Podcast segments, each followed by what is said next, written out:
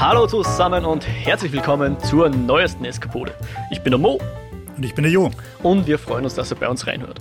In unserem Podcast führen wir Gespräche über bewegte Bilder, Kultur und die allgemeinen Freuden des Eskapismus. Und heute sind wir wieder mal der Paul W.S. Anderson Fancast, weil es geht um Resident Evil.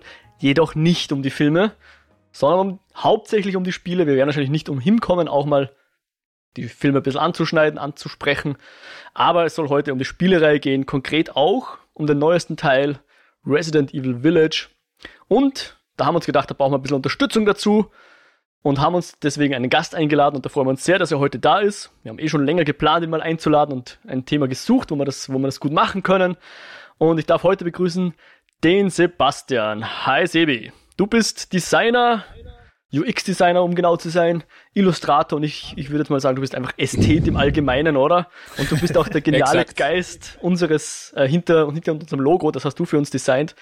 Ähm, auch ein schönes, äh, ein schönes Logo, wie wir finden, aber natürlich Eigenlob stimmt ja so ein bisschen, aber das hast ja du gemacht, Dankeschön. deswegen lo loben wir dich und danken dir. Und ja, schön, dass und du heute da bist. So habe ich mir den Platz hier im Podcast erkauft. Genau. Ganz ja. Hallo alle miteinander. ja, ich wollte eh schon sagen, bin ein langjähriger Fan von euch zwei und äh, Episoden vom Podcast habe ich mir auch schon ein paar angehört, also. das ist gut genug. Super. Äh, und nachdem du ja ein Gast bist und ich stelle unseren Gästen immer äh, eine Frage. Und das ist nämlich, hast du einen Bezug zum Begriff Eskapismus und wenn ja, was ist der für dich? Hm, Eskapismus. Eskapismus ist, wenn, für mich, wenn du von einer drei Meter großen Vampir-Lady verfolgt und massakriert wirst und das äh, dabei auch noch cool findest. Das, das ist das perfekte, die perfekte Einstiegsbeschreibung, weil es war nämlich genauso die, die, das Ding, ich werde kurz vor, vorausschicken, ich bin jetzt unter uns dreien hier die einzige Seele, die noch ein bisschen Restvernunft hat und habe es nicht über mich gebracht, mir nicht diesen Masochismus gegeben, diese Spiele auch noch zu spielen. Ja. Es geht da um Horrorspiele wow. und ähm, damit der Jo aber nicht allein über Horrorspiele reden will, haben wir natürlich auch einen Sebi dazu geholt, weil ich kann dazu leider nicht viel äh, erfahrungsmäßig beitragen. Ich werde natürlich Fragen stellen und eine dieser Fragen ist natürlich gleich mal, warum tut man sich das an? Warum, warum spielt man solche Horrorspiele? Kannst du das irgendwie für mich begreifbar machen? Ähm, ja. Warum wird man gern von der Vampir-Lady verfolgt? Ja? Äh, die Vampir-Lady ist ein ganz eigenes Kapitel, glaube ich. Aber grundsätzlich, ich weiß es nicht, es hat, äh, es ist halt wie ein Horrorfilm anschauen, nur durch das, dass man selber die dummen Aktionen machen muss, die man normalerweise den, ja. den Schauspielern vorenthaltet. äh, ist es halt um einiges nochmal Butt-Clenchinger, nicht? Man muss dann tatsächlich selber in den Raum reingehen und äh, kann nicht nur hinterm Fernseher sitzen und die, den Fernseher anschreien, warum diese dumme Person jetzt in den Raum reingeht, der offensichtlich ja. von Zombies bevölkert ist oder was auch immer. Sebi, warum gehst du in den Raum rein? Was hast du da doch? Weil das Spiel mich durch seine äh, Ludonarrative und Mechaniken dazu zwingt. Deswegen. Ja, naja, ich finde, äh, ich habe das mal bei Condemned gehabt äh, mhm. von den Leuten, die auch vier gemacht haben und davor No One Lives Forever. Ähm, da hat es eine Szene gegeben, wo du einen langen Gang in einer Schule entlang gehst. Auf der Seite sind lauter so Spins, es ist dunkel mhm. und irgendwie die Spinte klappern, klappern so geistermäßig in der Gegend rum und du hörst ein Baby schreien. Und es, das Spiel geht halt einfach, du bist in dieser unangenehmen Situation und das Spiel geht nur weiter, wenn du halt den Controller mhm. davor drückst und du musst dabei die Augen offen haben. Und mhm. das ist einfach so viel intensiver als jeder Horrorfilm. Also egal, was du dir anschaust, beim Horrorfilm kannst du halt einfach die Augen zumachen und es geht ohne dich weiter. Und irgendwann ist die Szene überstanden. Und im Spiel musst du da einfach selber durch. Und das macht es einfach viel, viel intensiver und ärger. Man muss dazu sagen, das ist dasselbe wie bei Filmen eh auch. Ähm, du hast im Endeffekt diese zwei Arten von Horror oder Grusel. Und das heißt auf der einen Seite eben diese äh, Jumpscares, die, mhm. glaube ich, keiner wirklich mag, die man trotzdem hin und wieder rein, äh, reinstreuen muss und ja. hin und wieder lustig sind. Äh, aber wirklich guter Horror basiert halt durch den Spannungsaufbau und den kann man eben bei Filmen sehr gut machen, bei Computerspielen noch einiges besser, meiner Meinung nach. Also dieses, du weißt ganz genau, jetzt passiert gleich irgendwas Tragisches, aber du musst halt trotzdem da jetzt hin oder zu dem Licht oder in diesen Raum rein und du weißt, dort wird was Schreckliches passieren. Und das ganze Spiel und alles, die Musik, die Atmosphäre, die im die klappernden Spinte und die Babyschreie also alles ist schon so, du bist schon so geprimed, dass jetzt da was passieren wird Mhm. und du weißt, dass du es machen musst, weil einfach sonst, du kannst nur aufstehen und das Spiel verlassen und gehen sonst. Das und, ist, äh, das ist die richtige, das Call to Action, ja. Schau, ihr versteht es ja eh. Na, also Ja. ich, ich stimme euch ja eh voll zu, aber mir ist das teilweise wirklich einfach zu immersiv, weil wenn ich einen Horrorfilm schaue, und ich, ich meine, ich bin ja nicht der größte Horrorfan, aber, aber es gibt Horrorfilme, die ich gern schaue, äh, sind eher die bisschen nicht so Standard äh, Horrorfilme. Aber da, da schaut man den Film, wie er selber sagt, der Film bewegt sich von selbst und man kann dann, man lernt dann auch so ein bisschen den Rhythmus, ja. Also die Mhm. meisten Jumpscares, wenn sie aufgebaut werden, man kann sich wappnen, ja. Aber das Spiel kann sich halt voll und ganz auf dich einstellen, ja. Nämlich kann dann das Monster spawnen hinter dir, genau in dem Moment, wo du dich wegdrehst, ja. Und du kannst zehn Minuten warten und dich nicht bewegen und dir denken, hm, kommt dann was? Und dann, sobald du dich umdrehst, wird's da stehen, weil das Spiel halt du steuerst und das Spiel dich steuert, wenn man so will, äh, dir die Monster hinstellt. Und mir ist das, also, ich kann mich nicht zu sowas überwinden. Ich glaube, ich würde wirklich, ich könnte immer in fünf Minuten äh, Sessions nur spielen, weil dann muss ich wieder abdrehen und, und mein, weiß ich nicht, was ist das Gegenteil von Kaffee trinken? Kamillentee oder so, ja. Hat einer von euch beiden PT gespielt? Also die Playable Teaser für das nie erschienene Silent Hill von Hideo Kojima? Mh, Mhm. Nachdem ich leider keine Playstation habe. Ah ja. Hm. Aber ich habe genug Videos gesehen, ja. Irgendein cooler Hackerman hat, hat irgendwie halt das Spiel zerlegt und Mhm. mit der Kamera rausgezoomt und ist halt draufgekommen, dass tatsächlich hinter dir, das Spiel, du spielst in der Ego-Perspektive, aber hinter dir ist tatsächlich die ganze Zeit ein Geist, der dich verfolgt, den du nie siehst, aber der ist einfach die ganze Zeit hinter dir. Den siehst du nie, aber du spürst den, ja. So ungefähr, ja. Das ist sehr Kojima-mäßig. Sehr schön. Ja, cool. Aber dann, dann bleiben wir mal bei der, bei der, beim aktuellsten Spiel, bei Resident Evil Village. Sebi, du hast ja komplett durchgespielt, oder? Mhm. Und wir schicken auch vorweg, wir nehmen natürlich jetzt nicht Story-Twists aus dem Spiel vorweg irgendwie oder so. Ja? Wir werden vielleicht die Prämisse kurz ansprechen und wir werden wahrscheinlich auch spoilermäßig über die älteren Teile, ähm, also vor allem über die ganz alten Teile wahrscheinlich frei reden, auch wenn ich dazu, wie gesagt, nichts beitragen kann, aber ich, ich, ich gebe euch den Freibrief, redet jetzt über die Story von den alten Teilen. Je neuer die Teile sind, also ich sage jetzt mal vielleicht siebter Teil, achter Teil, macht's halt nochmal eine Warnung, wenn es wirklich um Story geht.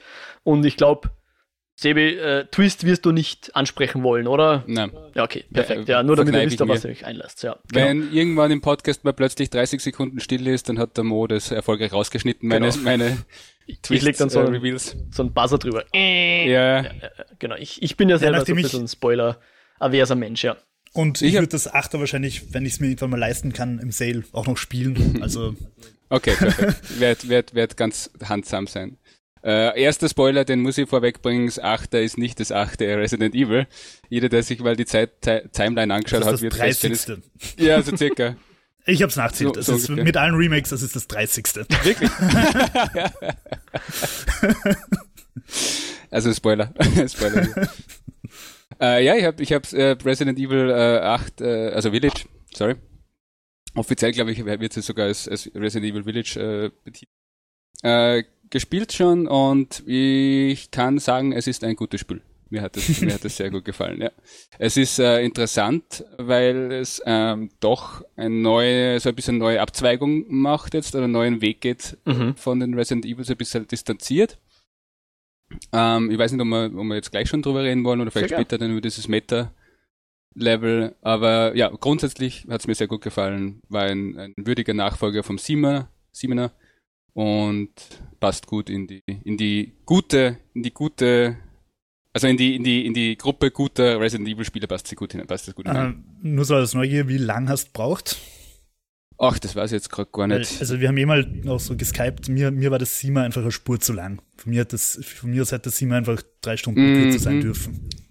Unabhängig jetzt davon, wie lange ich tatsächlich gebraucht habe, was ich jetzt nicht, nicht mehr auswendig weiß, ähm, gibt es auch ein paar Stellen im neuen im Village, die definitiv kürzer ausfallen können.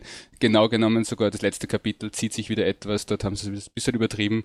Und äh, um ein bisschen vorzugreifen, eben auch ein bisschen in einem selbstironischen Twist äh, bemerkt auch Ethan Winters, dass der letzte, das letzte Kapitel ein bisschen zu lange sich zieht. Also Okay. ein bisschen auf einer Metaebene dürfte Ihnen das nicht so ganz unbewusst gewesen sein. Mhm, interessant, okay. interessant, okay. Aber grundsätzlich war die Länge okay. Also alles in allem war es okay. Wie gesagt, an ein paar Stellen könnte man sicher ein bisschen kürzen oder bin ich sogar teilweise ein bisschen gesprintet, weil es mir zu langwierig war. Aber okay. du sprintest nicht, um vor Monstern zu wegzulaufen, sondern nur um, um schneller durchzukommen durchs Level, oder? Also, was? das ist schon mal eine gute, gute, gute, gute Frage. Uh, Resident Evil Village ist ja im Vergleich zum 7er und auch im Vergleich zu den vorigen, also zu 2 und 3 und so weiter, uh, viel mehr actionorientiert. Also mhm. eher mehr auf, auf Level wie 4er, glaube ich, würde ich sagen. Mhm. Um, ähm, also du verbringst mehr, eher mehr Zeit in Kämpfen und wirst auch tatsächlich von der Mechanik, von den Game-Mechaniken her quasi angespornt, dass du mehr oder besser oder mehr kämpfst, weil die Gegner plötzlich Loot droppen mhm. und dadurch ist es ein bisschen mehr actionorientiert. Es hat auch seine Spooky-Seiten, genau genommen ist sogar ein Kapitel nur spooky quasi, mhm. wirklich sehr spooky. Mhm. Ähm, aber es ist sehr durchmischt, sagen wir so. Also es hat sehr viele Action-Sequenzen und sehr viele Spooky-Sequenzen und ist insofern definitiv eher mehr auf der actionlastigeren Seite. Und das heißt, ja. Hat dir, hat dir die Action im Sima taugt? Weil ich finde halt, dass die Action im Sima und das Sima wird ja gegen Ende mhm. hin auch immer actionlastiger, halt eher die Schwäche im Spiel war. Also alle Resident ja. Evils, die ich gespielt habe, leben in den Kapiteln, wo sie halt nicht auf Action setzen, sondern auf, auf Spooky und Atmosphäre und, und Survival. Und sobald du dann eine MG hast und durchmetzelst, finde ich, ist es dann halt eher so, okay. Mhm. Ich weiß, was du meinst. Ähm, Im Siemer war es nicht so, toll, weil die einfach die Fight-Mechanik, Kampfmechanik generell nicht jetzt sonderlich spektakulär war im Siemer, war auch nicht drauf ausgelegt. Im fürs Achter sind die Kämpfe schon ganz cool. Also äh, du kämpfst ja gegen diverse Gothic Monsters, wie zum Beispiel Werwölfe und so. Und die sind halt, zeichnen sich dadurch aus, dass sie halt sehr äh, nimble sind, also sehr viel umeinander springen, links, rechts hüpfen, was die ausweichen probieren, wenn du auf sie schießt. Das heißt, du hast doch mehr die Kämpfe selber sind um einiges spannender, sage ich jetzt, als im Sima, wo du einfach nur diese komischen schwarzen Blob-Monster auf dich zutorkeln hattest. Super dann, also ein ja, bisschen mehr Skill-based also, höre ich daraus, oder? Auch etwas bisschen Skill-based. Wie gesagt, ich habe Vierer nie wirklich gespielt, immer nur so ein bisschen angespielt und angeschaut. Du bist ja die, die Person fürs Vierer, jo. Und eher so, würde ich sagen, die Fights. Okay, Von ich meine, damals beim Vierer, wenn ich mich recht erinnere, das war ja so eine Zeit, wo du noch nicht laufen und schießen gleichzeitig hast können. Genau, also du mittlerweile laufen stehen blieben, dann hast du zielt und hast geschossen. Was genau, halt die Dramatik schon auch steigert, wenn ein Typ mit mhm. Kettensäge auf dich zurennt. Ähm, ja, aber also es ist im Prinzip wie Sima, oder? Nur halt ein bisschen ja, actionlastiger. actionlastiger und die Action halt auch besser, offenbar. Auch genau, bessere Action und mehr, äh, weniger Survival-lastig. Das heißt, ah. du hast zwar immer noch das Crafting und alles, aber nachdem, wie gesagt, du jeder, jeder, jeder Gegner, den du killst, äh, droppt Loot, die du dann verkaufen kannst beim Duke oder, oder craften kannst damit, ähm, wirst du halt quasi sogar belohnt dafür, dass du möglichst viele Fights dir okay. aussuchst und nicht quasi wegrennst. Hm, äh, das ist interessant. That, That being said, ich habe es auf normal, glaube ich, durchgespielt. Gibt drei Schwierigkeitsstufen, glaube ich, habe ich jetzt im Kopf. Ich schätze mal, wenn du das auf Hardcore spielst, vielleicht äh, ist es dann eher mehr auf, auf vielleicht der Kugeln, Kugeln saven und, und weniger fighten, wenn es nicht unbedingt notwendig ist. Okay. Weil im Sima habe ich halt schon auch oft die Situationen gehabt, dass ich halt denke, okay, fuck, meine Waffe ist leer, ich weiß in dem Ganzen mhm. wahrscheinlich drei, vier Blobs, wie du es vorher genannt hast. Heißt das wirklich so? Keine Ahnung. Nein, Molds, ich keine Ahnung, wie es heißt. Molds. Ja, Mol. Auf jeden mhm. Fall, ähm, und ich weiß halt, okay, ich kann das deppert mit meinem Messer rumstochern oder halt einfach durchlaufen und hoffen, dass ich durchkomme. Aber da war Munitionsknappheit halt genrebedingt schon sehr, sehr oft. Bei mir zumindest. Vielleicht habe ich auch einfach schlecht geschossen und schlecht gespielt. Aber es war schon eher Survival mhm. und, und schauen, wie ich da durchkomme. Mhm. Und was ja. bei mir halt, Fun Fact, bei Resident Evil beim Vierer so war und generell bei den meisten Survival-Spielen auch so bei so Sachen wie Last of Us, ich kaufe dann irgendwann den Raketenwerfer und verwende ihn nie, weil ich ihn mir für später aufhebe und irgendwann ist das Spiel aus und ich habe ihn nicht verwendet. ja, ja, ja. Das geht mir auch immer so. Ich bin auch immer jemand, der, der sich die besonderen Sachen dann aufhebt. Zum Beispiel Zelda Breath of the Wild. Da werden ja die Waffen kaputt, wenn du sie einsetzt. Mhm. Ja, deswegen habe ich dann das beste Schwert mir halt aufgehoben für einen Ganondorf natürlich. Und ich glaube, gegen den habe ich es dann nie verwendet, weil ich, keine Ahnung, der war da gar nicht so, dass es unbedingt benötigt hat. Ich weiß nicht mehr. Das ist das, das, das, die Geschichte kenne ich. Aber was ist euch da grundsätzlich jetzt lieber? Also einerseits allgemein und andererseits in Resident Evil Spielen. Ähm, wenn man das Spektrum jetzt so aufzeichnet, Jo, du hast eh schon gesagt, das eine ist, du hast, keine Ahnung, vier Schuss für deinen Revolver und zehn Monster gegenüber. Das ist die, das, die eine Seite des Spektrum und die andere Seite ist dann, ich sage jetzt mal, Spiele wie Serious Sam, wo du quasi 100.000 Waffen hast mit unendlich viel Schuss und Milliarden Monster und dann schnetzelst dich halt durch, aber du bist eigentlich, äh, also das, das Balancing geht zu deinen Gunsten, ja, also du bist eigentlich in Balance, du bist eigentlich overpowered und bei den Survival-Horror-Spielen, wo jetzt da die neuen Resident Evil dazukommen, müsst ihr immer dann sagen, aber bei Survival-Horror geht's ja dann dadurch, dass du quasi unterlegen bist, oder? Oder dass du da der, der Außenseiter, nein, Außenseiter nicht, aber die, die Person bist, das Element in der Geschichte, das eigentlich unterlegen ist, das, das äh, unterpowered ist. Ja? Was ist euch da lieber? Es, es, also ich finde, was du da meinst, dieses Serious Sam, das ist halt so ein bisschen diese Power Fantasy, diese God Fantasy, mhm. die auch zum Beispiel in Spielen wie diesen, diesen ganzen Dynasty Warriors und so weiter, wo du halt als einzelner Typ 700.000 Leute in fünf Minuten niedermetzelst. Das ist halt in vielen Spielen, glaube ich, schon auch gewünscht, dass du diese God Fantasy hast. Spannender ist auf jeden Fall das, das Survival. Und zum Beispiel das bei The Last of Us, finde ich, ist halt eine der Stärken, dass das beides eigentlich kombiniert. Also du bist vor allem im Zweier, bist du halt immer dieses gejagte Opfer, das einfach von, von der ganzen Bande, von der ganzen Stadt gejagt wird. Und trotzdem wirst du dann dieser, dieser Predator, der halt mit allen irgendwie fertig wird. Mhm. Und das finde ich ist eigentlich die coolste Kombination. Also wenn du das Gefühl hast, du hast eigentlich keine Chance und das Machtgefühl kommt dann halt daraus, dass du diese harte Situation trotzdem überwindest irgendwie. Äh, ja, also ich sehe beides valid, ich mag beide, beide Arten von Spielen eigentlich. Ähm, so oder so mal und für Resident Evil selbst. Also grundsätzlich, was das Survival, First-Person Survival Horror betrifft, ist glaube ich mein Cornerstone oder mein Dings immer noch mein, mein Benchmark äh, Alien, Isolation, glaube ich. Mhm. Das war, was das betrifft, glaube ich, also wirklich super gut. ähm, hat auch die witzigerweise dieselbe Krankheit gehabt, dass es gegen Ende hin viel zu lang geworden ist. Also die hätten es auch locker eine Stunde ausstreichen können vom, vom letzten Drittel. Aber das war, glaube ich, was das betrifft, ist Resident Evil 7 und Aliens Isolation, glaube ich, sicher die besseren.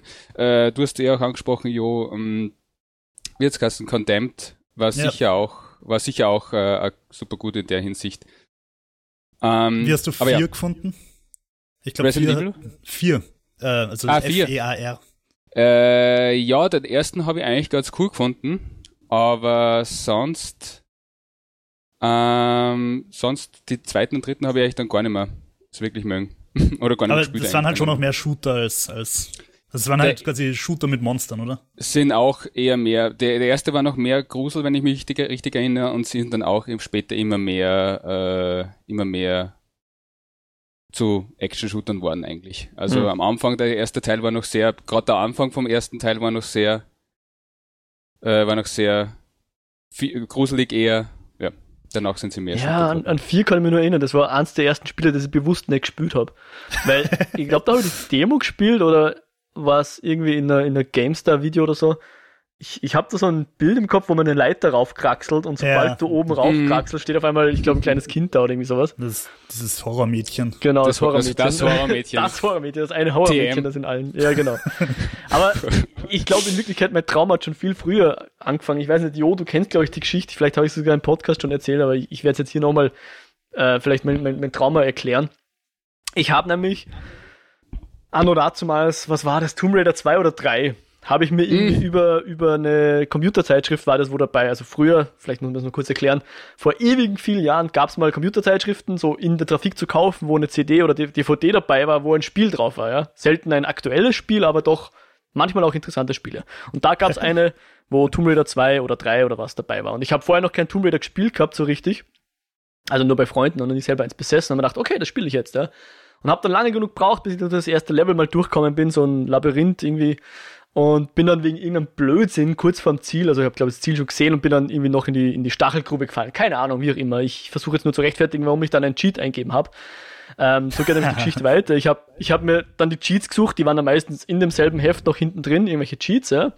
Weil man dachte, okay, ich fliege da kurz zum Ende oder, oder ich skippe das Level, ich weiß es nicht mehr, ja. Und das, die Cheats früher wurden ja so eingegeben mit dreh dich dreimal im Kreis, drück A, drück B, zweimal Rückwärtssalto und so weiter und ich gebe das so rein und beim letzten, bei der letzten Eingabe und jetzt noch einmal A und auf einmal explodiert die Lara vor mir und das hat mich so geschreckt, dass ich einfach das Spiel abgetan habe. Computer ab, Computer aus dem Fenster geworfen, okay, na das nicht, aber das hat mich so schockiert, dass da einfach auf einmal was explodiert, dass ich gleich gesagt habe, na, was, das war's. Nur mal kurz darzulegen, wie, wo so meine Gemütslage ist, was, was, was Jumpscares angeht, vor allem, ja. Damit ich kenne exakt dieselbe Geschichte, äh, nur muss ich, glaube ich, jetzt da die Bubble bursten. Das war nicht, äh, das war der, der Nude Cheat, glaube ich, bei dem das passiert ah, ist. Kann sein, ja. Eins, wenn, man den, wenn man den gemacht nein, nein, um, ähm, das, das, war, das ist Cheat unabhängig. Du musst bei den so. Cheats irgendwie dreimal im Kreis drehen, dann Rückwärtshaltung und Waffen wechseln oder so. Wahrscheinlich, und ja. Wenn du wenn du es halt so blöd ausgewählt hast, die Startwaffe, dass du dann auf einen Raketenwerfer wechselst oder auf einen Granatwerfer, dann explodierst so. Das, ja, das kann Also es, ah, hängt, es okay. hängt davon ab, welche Waffe du beim Start des Cheats quasi ausgewählt hast. Wahrscheinlich habe ich vorher den Waffen noch eingeben oder so. okay, also habe ich, hab ich mich gerade geoutet. ja, genau. genau, na, genau. Also so viel dazu zu meiner, zu meiner Neigung für Horrorspiele. Also mhm. bei mir reicht schon ein, ein, eine zu laute Explosion und, und das Spiel, äh, ja, verliert mich. Aber Mo, nur so nebenbei, die neuen Tomb Raiders sind durchaus spielenswert. Auf jeden Fall. Ich habe auch, wie hieß der zweite von, den, von, dem, von der neuen Serie? Shadow. Den habe ich Nein, nein, Shadow war der, Rise, Rise. Shadow war der dritte. Okay. Rise ist der zweite. Rise war noch gut, Shadow soll nicht gut sein. Also mir hat's Dreier viel besser gefallen als das Zweier. Wirklich? Ja. Das zweite fand ich jedenfalls auch sehr gelungen, ja. Vor allem auch die, die Platforming, äh, es sind nicht viele, aber manche Platforming-Levels waren sehr cool. Also Zurück ich, ich, zu, ja? Ja, ja, wurscht. Zurück, reden wir anders mal über Tomb Raider. zu, ich wollte sagen, zurück zu Scary-Momente. Habt ihr, hat eigentlich irgendwer von euch, oder zurück zu, zu Jumpscares eigentlich, hat irgendwer von euch Five Nights at Freddy's immer irgendwas gespielt? Nein, aber überraschenderweise gibt es da fünf Teile, habe ich gesehen, oder vier. Äh, ich glaube sieben oder acht, ich weiß es gar nicht. Also so wie Resident Evil circa. gibt es auch schon 20 Teile. Äh, na, aber die sind halt auch bekannt für ihre Jumpscares, also wirklich Jumpscares, rein Jumpscares und diese, und was ist halt dort im Vergleich zu anderen klassischen Jumpscares ausmacht, ist es halt, dass du weißt, dass ein Jumpscare kommt. äh, und halt einfach diese, weißt du, diese klassische, ich werde jetzt gleich erschreckt, halt eben Anspannung, dass du die ganze Zeit hast, wann kommt er, wann kommt er, wann kommt er und dann erwischt er dich gerade eiskalt wieder, weil er dich ablenkt mit irgendwas und Aha. Ja, also für dich nichts Mo, aber ja. ich hoffe, es du dich ja, Wenn es nur um die Jumpscares geht, also ich finde, wir haben ja auch bei Resident Evil 7 ein bisschen geschrieben, dass es da zwei legendäre Jumpscares gibt. Yep, ich finde, wenn absolut. sie so präzise eingesetzt werden, dann passt's auch. Mhm. Wenn das jetzt aber alle fünf Minuten wäre, dann wird's mich nerven. Mhm. Und ähm, mir fällt gerade auch noch Until Dawn ein, das ja auch PlayStation exklusiv, glaube ich, war. Mhm. Ähm, so ein bisschen wie die Telltale-Spiele nur auf Horror. Und da sind halt auch immer wieder Jumpscares drin, aber die sind so selten irgendwie, dass es für mich passt. Die sind dafür aber extrem lächerlich. Also die sind dafür wirklich nur reingepastet. Das ist wirklich so, was der kommt nicht aus der Story, sondern einfach so, oh, ich gehe jetzt da diesen Weg entlang und dann bam, Jumpscare, irgendwer Maske kommt plötzlich daher und alle so, oh, und dann geht er Ja, aber ich finde, ich finde, es hat passt. Also wenn es jetzt halt auch alle drei Minuten wäre, dann, dann ist es nervend, aber also gerade am Anfang von dem Spiel, wo du noch nicht weißt, was dich erwartet, vor allem wenn du noch keine Videos und so gesehen hast, wo du halt auch diese Daueranspannung hast und dann schaust du halt irgendwie durch so ein blödes Fernrohr durch in die Ferne und siehst mm. irgendwas in der Ferne und plötzlich vor dir. Bläh. Ja, okay. Der war, der, okay, ich weiß, welchen du jetzt gemeint hast, der mit dem Fernrohr war ganz nice. Der war so dieses klassische äh, Scary Movie, äh, also Scary Movie, äh, klassische Scream. Ja. Äh, Teenie-Horror-Film-Geschichte. Ja, das stimmt schon. Aber es sind ein, ein, paar dazwischen. Mir fällt diese komische ein, in einem, wo du ins Auto reinschaust und dann kommt die Maske von dieser Trap. Egal, also ein paar, die sind, sind ein bisschen aufge, also wirklich unnötig und billig. Also lustig ist, ja bei dem Spiel haben sie angeblich äh, die Tests, das Testpublikum mit, äh, mit Pulsmessern ausgestattet und wenn halt der Puls nicht hoch genug raufgegangen ist, dann haben sie es halt überarbeitet. Mhm. Vielleicht haben sie da noch ein paar Jumpscares reinge copy-pasted. Für den Schnitt. Schaufelt noch ein paar Jumpscares nach, ja. Na gut. Aber gut, man, man merkt ja schon, so Horror-Games können ja von bis sein und ich weiß jetzt nicht, wie, mhm. wo Resident Evil dazu reinfällt, aber Vielleicht Alles. reden wir jetzt einfach mal kurz über die, die Geschichte dieser Serie, weil die hat ja angefangen mit äh, ja, dem ersten Resident Evil 1996 und es war mhm. sicher nicht das erste Survival-Horror-Game, aber ja, die haben, glaube ich, diesen Begriff auch eingeführt in irgendeinem Intro oder, oder in einem De äh, Trailer oder was. Ähm, dass äh, irgendwie, wie, wie ging das? Ich, mir weiß der Spruch nicht mehr ein, aber die haben jedenfalls den Begriff Survival Horror äh, eingeführt, was ich so gelesen okay. habe. Enter the Survival Horror, das war so die, Tagline, die sie gehabt haben. Und haben sicher so dieses Genre, was man heute drunter kennt, so ein bisschen mitbegründet, oder? Auch wenn es nicht die ersten waren. Naja, also Alone in the Dark fällt mir spontan ein, das ist auf jeden Fall älter. Und im Gegensatz zu Resident Evil hat sich das ja zu Tode gewirtschaftet. Resident Evil hat es versucht, sich zu Tode zu wirtschaften, hat es aber mit dem Sima dann halt nochmal geschafft, rauszukommen aus der Falle. Hm. Äh, sonst fällt mir jetzt spontan. Ich glaube, es hat auch einfach auf Text-Adventure-Ebene schon einige Horrorsachen gegeben. Ja, es hat auf jeden Fall welche gegeben, ja. Ich habe jetzt gerade bei Stay Forever, die, also wo Gunnar Lott und Christian Schmidt über alte Spiele quatschen, habe ich gerade eine Folge gehört über irgendein uraltes Adventure namens äh, Shadow of a Comet, wo es halt so mhm. Cthulhu-Horror irgendwie ist. Mhm. Also es hat sicher schon früher irgendwie nee. so Survival-Horror-Zeugs gegeben. Ja. Ich wollte gerade sagen, diese ganzen Lovecraft-inspired Text-Adventures und also, also die waren ja zu dem Zeitpunkt ja gerade voll in diese ja, Lovecraft-Cthulhu-Mythos-Spiele. Wobei ich sagen muss, dass das jetzt wahrscheinlich, glaube ich, noch moderner ist, weil irgendwie vor einiger Zeit, vor mm. fünf oder zehn Jahren halt die, die, die Lizenz ausgelaufen ist, die Rechte freigegeben worden sind. Und jetzt hat ja jedes Indie-Spiel irgendwie 27 Tentakel. Ich persönlich finde es noch in Ordnung. Ich habe mich noch nicht davon satt gesehen. Okay. Ich muss ganz ehrlich gestehen, äh, in Bezug auf die Serie, ich habe mich schon sehr lange von äh, Zombies satt gesehen und mhm. kann sie eigentlich überhaupt nicht mehr ausstehen. Äh, Finde Resident Evil trotzdem ganz nice, weil ich weiß nicht, weil die, also sagen wir so, bei den, weil ich appreciaten kann, dass das noch aus der anderen Zeit ist, damals wie Zombies noch nicht so in jedem Film vorgekommen sind. Naja, äh, yeah. also in jedem Spiel definitiv nicht, aber Filme, also erstens mal die großen Romero-Zombie-Filme sind da alle schon draußen und, genau, und diese ganzen italienischen äh, B-Movies, die halt irgendwie versuchen mit möglichst viel Gore und schlechten Effekten die, die, mhm. die Welle mitzureiten, die sind auch alle schon draußen. Ja, und dann war es ein bisschen so längere Zeit mal wegen nix und jetzt haben sie wieder so dieses Resurgence quasi, eigentlich äh, quasi Revival, wenn man so will äh, wo im Prinzip jetzt wieder jeden, jedes, jedes Jahr 10, 20 äh, Zombie-Filme und Bücher und Filme, Serien und Filme rauskommen. Filme kommen, glaube ich, auch raus. Ja. ja. Danke fürs. ja, jetzt gerade wieder der Army of the Dead, Zack Snyder. Ja. Mhm. Zack Snyder typisch zweieinhalb Stunden, oder? Locker, ja. Ich glaube. ja, Ganz ja, kurz, ja. Mo, sehenswert oder nicht? Äh, ich fand schon, ja. Äh, ich hatte mir weniger erwartet. Ähm, also wer, wer ein detailliertes Review haben will, kann gerne Lichtspielcast reinhorchen. Ähm, ist, er hat, also der Zack Snyder hat ja in dem Fall alles gemacht bei dem Film, also Buch und Kamera und Regie. Äh, er hat ein paar gute Ideen gehabt, leider hat er dann drauf vergessen, dass er sie auch umsetzt, die Ideen. Also er, er schneidet sie an und vergisst sie dann irgendwie. Es war ein bisschen schade, weil da wäre eigentlich, ich hätte es nicht geglaubt, dass ich das sage, aber da wäre mehr drin gewesen sogar, als er raus rausgeholt hat. Und das, was er rausgeholt hat, ist auch nicht so schlecht. Also kann man sich auf jeden Fall anschauen, ja. Und, und äh, noch ganz kurz, ist das eigentlich eine direkte Nach äh, Fortsetzung zu Dawn of the Dead von ihm oder hat es nichts das damit kann ich das nicht sagen. Ich, ich glaube fast nicht, weil Dawn of the Dead hört auf mit einer, mit einer Welt, die von Zombies überrannt ist, oder? Ja, ja.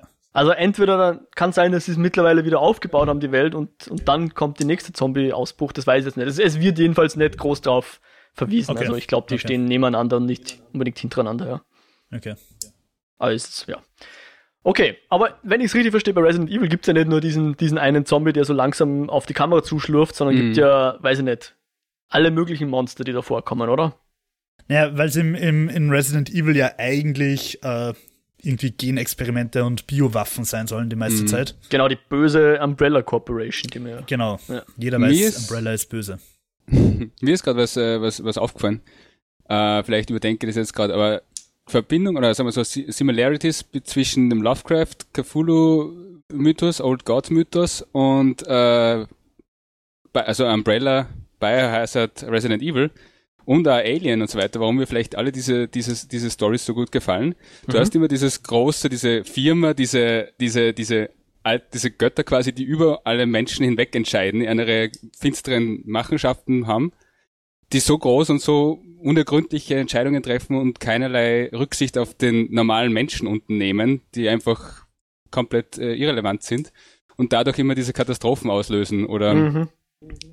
also einerseits ist halt Umbrella die Corporation, die halt diese Virusse freisetzt, weil sie einfach Biowaffen machen, weil warum nicht? Äh, bei Aliens ist es Wayland Yutani, die halt auf komme was wolle dieses doofe Alien halt auf die Erde bringen wollen, damit sie das Biowaffen verkaufen können. Bei Lovecraft sind es halt irgendwelche Götter, die, ja, oder irgendwelche Kultisten, die irgendwelche alten Götter. Mhm. ja, aber der, der große Unterschied ist, also ich finde, das, was Lovecraft äh, Space, also Cosmic Horror ausmacht, ist halt, dass du, dass es so subtil ist. Im Idealfall siehst du die Götter nicht, weil jeder, der die mhm. Götter sieht, wird wahnsinnig. Und die ganzen Zombie-Sachen sind halt, oder auch Aliens sind halt eindeutig Creature-Features, wo du, wo, stimmt, wo du von den Monstern lebst. Und deswegen finde ich, ist Lovecraft eigentlich, so, so gern ich den Mythos mag, nicht sonderlich geeignet für Spiele, weil du bei den Spielen natürlich die Monster sehen willst. Mhm. Ja, ich habe eher genau die Monster jetzt dann eher mehr an die, die tatsächlichen Monster dann bei Lovecraft, die vorkommen teilweise, die kleineren gedacht und habe eher mehr so gedacht, die, die, die, die, dieses Firmenkonstrukt, diese Wayland Yutani, diese Umbrella Corporation, als dieses ominöse, das so drüber hängt, was keiner wirklich entziffern kann, wer die Leute dahinter sind oder warum die mhm. das machen, was sie machen wollen, mhm. sondern eher so einfach das machen und keinerlei Rücksicht auf irgendwas nehmen. Also du, Paul du W. Anderson so steckt dahinter. einerseits eine sehr abstrakte, ferne Gefahr, die aber zu einer sehr unmittelbaren Gefahr für dich selbst wird. Exakt, durch ja, ihre ja. Rücksichtslosigkeit und du bist dann die Person, die dann mittendrin steckt und sagt, mit mir nicht und dagegen aufbegehrst. Ne? Genau. Ah, okay. Gegen dieses große, gigantische Unternehmen. Mhm. Also immer. Apokalypse eigentlich. Ist das nicht dasselbe? Ja. ja. Genau. In, in diesen Universen eigentlich schon, wenn man sich anschaut. Also ja. äh, irgendwie. Mhm. Ähm, ja, was war die Frage? ich glaube, wir haben einfach nur über die alten Teile geredet, genau. Und es, es, es ging ja dann, sie haben ja dann auch ah, ja. relativ schnell den zweiten gemacht, zwei Jahre später. Und auch den dritten. Achso, nein, stimmt. Ja, ja. Und, ähm, und dann kam ja genau. sogar schon das, das erste Remake. Und ich weiß nicht, ob ob das damals schon Remake hieß oder wie sie das damals genannt haben. Heutzutage haben ja viele Remastered und, und Neuauflagen und HD-Editions mhm. und weiß nicht was, aber die haben sogar dieselben Leute, oder? Haben wir damals gesagt, so, der erste Teil, jetzt haben wir die Technik, dass wir den ersten Teil nochmal so zeigen, wie wir ihn eigentlich zeigen wollten, oder? Ja, und zwar, Mo, das war ein Jahr später, 1996 Resident Evil, 1997 Resident Evil Director's Cut. Okay, und dann 2002 Resident Evil ohne irgendwas. Ja, das Resident Evil Remake, Remake, von 2002 ist, glaube ich, dann auf, am GameCube oder auf der mhm. damals aktuellen mhm. Nintendo-Konsole rausgekommen. Und das hat damals tatsächlich echt schön ausgeschaut und war, glaube ich, einer der wenigen Punkte, wo ich neidisch auf die Nintendo-Menschen war. Aber es ist also ja dann später nochmal äh, neu aufgelegt worden als genau, Resident ja. Evil HD, äh, was, äh, Resident Evil HD Remaster 2015. Okay. Genau, ja. Es rollt von der Zunge. Ja, also ich glaube Resident Evil 1 war damals halt wirklich äh, herausragend, mhm. aber so in der Hinsicht. Resident Evil 2 hat das selber dann nochmal, glaube ich, getoppt, würde ich sagen. Mhm. Äh, hat einfach dieselben Mechaniken genommen und einfach nur verbessert und das Setting halt interessanter, also interessanter war echt das erste auch. Äh, alles nochmal verbessert und gleich drauf haben sie dann Resident Evil 3, das war also eine Art äh, Zwischenschritt, weil das andere noch nicht fertig war oder so, haben sie jetzt gesagt, sie releasen, glaube ich, das vorige dann irgendwie, also releasen zwischendrin dieses Resident Evil 3 Nemesis das ja stark auf dem Zweier basiert, also teilweise dasselbe Setting und teilweise dieselben Umgebungen und so weiter benutzt. Mhm. Ist okay. aber, soweit ich mich erinnern kann, nicht so gut ankommen, weil eben auch diese nope. Actionsequenzen mm. nicht so beliebt waren und die Leute halt gesagt haben, oder vor allem die Kritik, die Spielepresse, dass das halt nicht mehr das Survival ist, das man eigentlich haben will. Genau, ja. Exakt. Also sie haben auch schon da wieder diesen Schritt mehr Richtung Action genommen. Ich habe es gestern oder vor, gestern und vorgestern das Dreier äh, Remake angespielt und das ist mir auch sofort aufgefallen und auch ein bisschen negativ aufgefallen. Das würde ich mich, äh, mir widersprechen. Aber im Dreier sie ist auch mehr Action-Fokus definitiv, aber es funktioniert nicht so gut, wie ich warten oder erwarten würde. Mhm. Okay. Ist das, ich meine, äh, ich kenne das, das Remake nicht, aber die ersten drei Original Resident Evil, die hatten ja damals noch einerseits eine sehr äh, innovative Steuerung, aber halt heutzutage auch eine sehr mhm hölzerne Steuerung, wo du wirklich, du musstest dich ausrichten und konntest dann nur in die Richtung gehen oder rückwärts gehen, in die du geschaut hast. Also sprich drehen und dann vorwärts und drehen, vorwärts, Diese, drehen, vorwärts. Ja. Äh, ist das heutzutage mit diesen Remakes noch mitgenommen? Mhm. Ja, die Remakes sind Third okay. Person, also ganz classic, Gott sei Dank. Genau.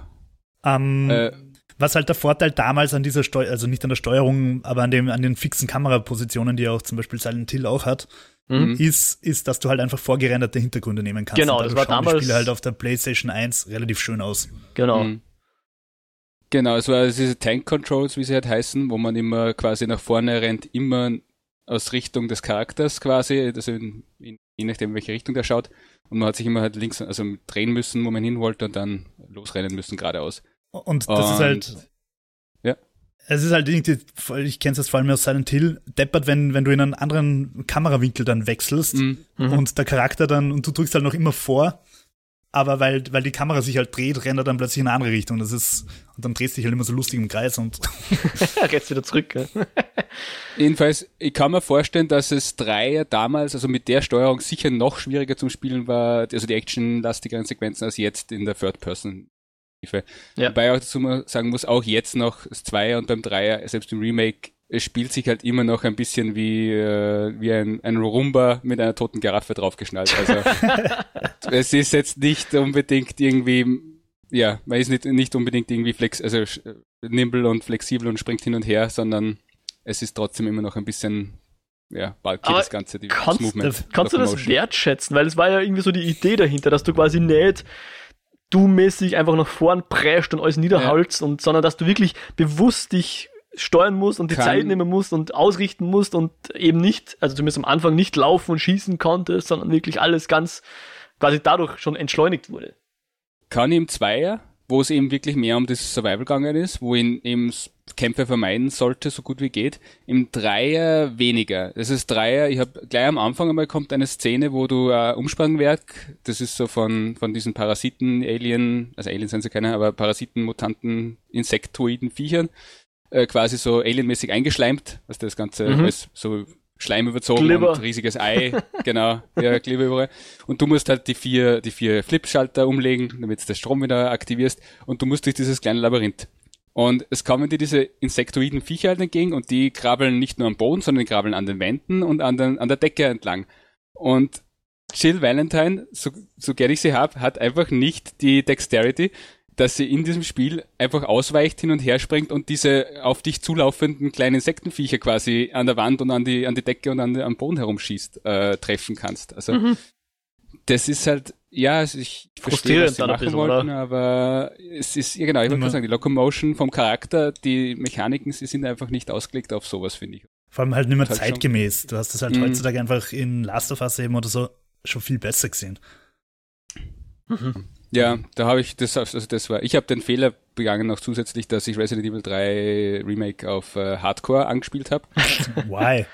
Weil, ja, ich weiß, ich habe Zweier halt gespielt und Village und, und, und Sieben und war eigentlich recht gut drin und habe mir gedacht, das Dreier kann ich jetzt wohl auch im Hardcore spielen, aber es ist äh, echt mh, nicht, also zweiter, zweiter große Punkt, der mich stört, ist eben, du hast diese neue Ausweichmechanik, also dieses Dodging, wo sie quasi so eine Ausweichrolle oder Ausweichsprung macht in eine Richtung, wenn dich wegen was grabben will, was ich cool finde. Äh, das Problem ist nur, es ist nicht so wie bei wie bei äh, Dead Souls oder, oder oder Demon Souls oder Dark Souls, dass wenn du diesen Dodge Move machst, dass du dann ausweichst, es ist quasi jawohl ausgewichen, egal was passiert, sondern es ist immer noch so halb physikalisch. Das heißt, du weichst aus, aber wenn du dann trotzdem irgendwie ihn berührst, den Gegner, beim Ausweichen, dann zählt es trotzdem als, als Hit quasi und das, also das Ausweichen zählt dann nicht. Und das ist okay bei einem Spiel, bei einem größeren Spiel vielleicht wie Dark Souls, also da ist es eh nicht der Fall, aber bei einem größeren Spiel mit größerem Level. Aber Resident Evil 3 hat die unangenehme Eigenheit, dass oft in so engen Gängen und so weiter stattfindet, das ganze Geschehen. Und wenn dann dieser riesen Nemesis vor dir steht und deine einzige Aktion, die du machen kannst, ist ausweichen und der braucht halt, blockiert den gesamten Gang, dann kannst du nicht auf die Seite vorbeidodgen, ohne dass er dir nicht irgendwie mit dem Ellbogen doch noch eine reinhaut, irgendwo beim Vorbeispringen oder dich mit seinem Hintern einklemmt in der Wand oder irgend so ein Bullshit. Also, da habe ich Okay. mich gescheit geärgert. Also, ich glaube, das Dreier lasse ich dann einfach mal. Ja.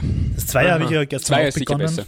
besser. Äh, ich habe es irgendwie schon lieb gefunden, aber es sind halt auch schnell die, die Resident Evil Stärken, die ich auch dem Siemer, äh, nicht Stärken, Schwächen, die ich auch dem Siemer vorwerfe, die kommen halt auch sehr schnell raus, aber da können wir sicher nachher noch drüber sprechen. Mhm. Ähm, noch, wenn wir noch ein bisschen weitergehen bei der, bei der History, nach Ja. Nemesis im, kommt 2000 schon der erste Lightgun-Shooter in der Ego-Perspektive. Also, weil wir, wir überspringen diese ganzen äh, Nebenspiele, oder? Naja, naja, ich, ich will es deshalb erwähnen, weil beim Steamer haben halt alle gesagt, oh mein Gott, das ist jetzt in der Ego-Perspektive, aber es hat halt davor einfach schon mehrere in der Ego-Perspektive gegeben. Aha, okay. Weil es einfach auch einige Ableger gegeben hat, die sehr actionlastig waren. Ich glaube, äh, ich bin mir jetzt nicht ganz sicher, ich glaube Code Veronica war das, wo du auch schon mit zwei Uzis in der Hand rumballerst und so weiter. Mhm. Ähm, also es hat, es gibt quasi Resident Evil in so ziemlich jedem Genre außer Survival-Aufbau, was ich schade finde, weil das wäre ziemlich cool. ähm, Gibt es ja auch als Lightgun-Shooter für Arkaden und so. Ja, ja, ja, genau. Mhm. Und, und eben 2000 kommt schon der erste äh, von diesen Lightgun-Shootern raus. Okay. Und es kommen dann wirklich jedes Jahr, ich überspringe es jetzt ein bisschen, es kommen jedes Jahr, 2000 kommt noch Code Veronica und Survivor 2 kommt 2001 und dann kommt schon das erste Gameboy-Spiel, das so wirklich 2D Jump'n'Run-mäßig ist. Und dann kommt das Remake, das erste. Und dann kommt Resident Evil Zero, wo ich keine Ahnung habe, was das sein soll. Und 2005 kommt dann Resident Evil 4. Also ja. ich habe jetzt zum Beispiel Outbreak und Outbreak 2 übersprungen. Und das Resident Evil 4 hat, finde ich, äh, finde ich erwähnenswert, weil es eine interessante Geschichte hat. Also das ist angekündigt worden 1999, also gleich nach dem Dreier. Mhm. Sie haben dann drauf losentwickelt, ähm, haben dann alles komplett über den Haufen gehauen. Unter anderem ein, eins der Teams, das losentwickelt hat fürs Vierer, äh, ist dann abgeblitzt. Also die wollten es halt actionlastiger machen und dann hat äh, Capcom oder wer auch immer gesagt, na, nicht so geil. Und daraus ist dann Devil May Cry entstanden. Also ah, Devil May Cry ist quasi ein, eine Abspaltung von Resident Evil.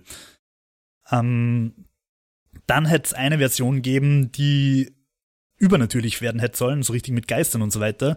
Und das finde ich interessant, weil das ja dann scheinbar mhm. im Village wieder ein bisschen Einzug hält. Also mhm. da, da werden halt übernatürliche, so paranormale Phänomene vorkommen und Leon hätte sich irgendwie infiziert und dann halt auch so übernatürliche Fähigkeiten in so Evil Dead-mäßig in seinem Arm gehabt.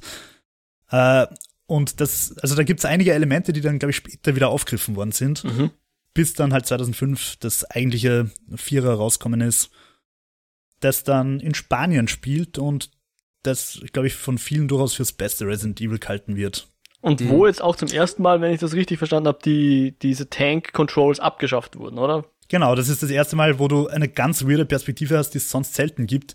Nämlich nicht richtig Third Person, sondern so eigentlich fast ein Close-Up. Also du bist wirklich ganz nah an der Schulter dran. Mhm im besten Fall eine amerikanische, wo du halt noch die Hüfte ein bisschen siehst, aber so einen ganzen Charakter siehst du eigentlich kaum.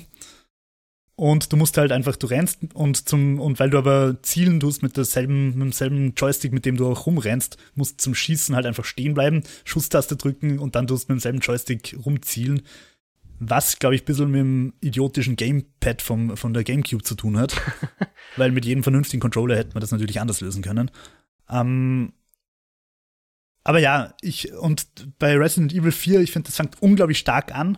Du bist in einem spanischen Dorf, du verbarrikadierst dich, es kommen von allen Seiten Zombies und du schiebst Schränke irgendwie vor die Türen und die kommen trotzdem rein und die Munition geht aus und im letzten Moment hüpfst du irgendwie im ersten Stock beim Fenster raus und rennst ins nächste Haus rein. Das war unglaublich stark, der Anfang. Dann kommt ähm, irgend so ein düsteres Schloss. Das ist, glaube ich, auch wieder ein bisschen dann im, im Village aufgegriffen worden, also diese Schloss-Thematik dieses Europa, wir haben Gothic-Schlösser überall rumstehen. Mhm.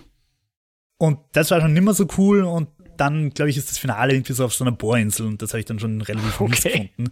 Und das ist halt was, was sich durch alle Resident Evils, die ich gespielt habe, durchzieht, dass es unglaublich stark anfängt und dann abnimmt. Mhm. ähm, ja, ja, ich, wie gesagt, ich habe selber nie gespielt die erste, ich habe die, die, ich glaube, die ersten zwei Szenen oder so gespielt, bis dann der Kettensägenmörderer daherkommt und äh, mich zerteilt hat und da war ich so, what the fuck, leicht überfordert mit der ganzen.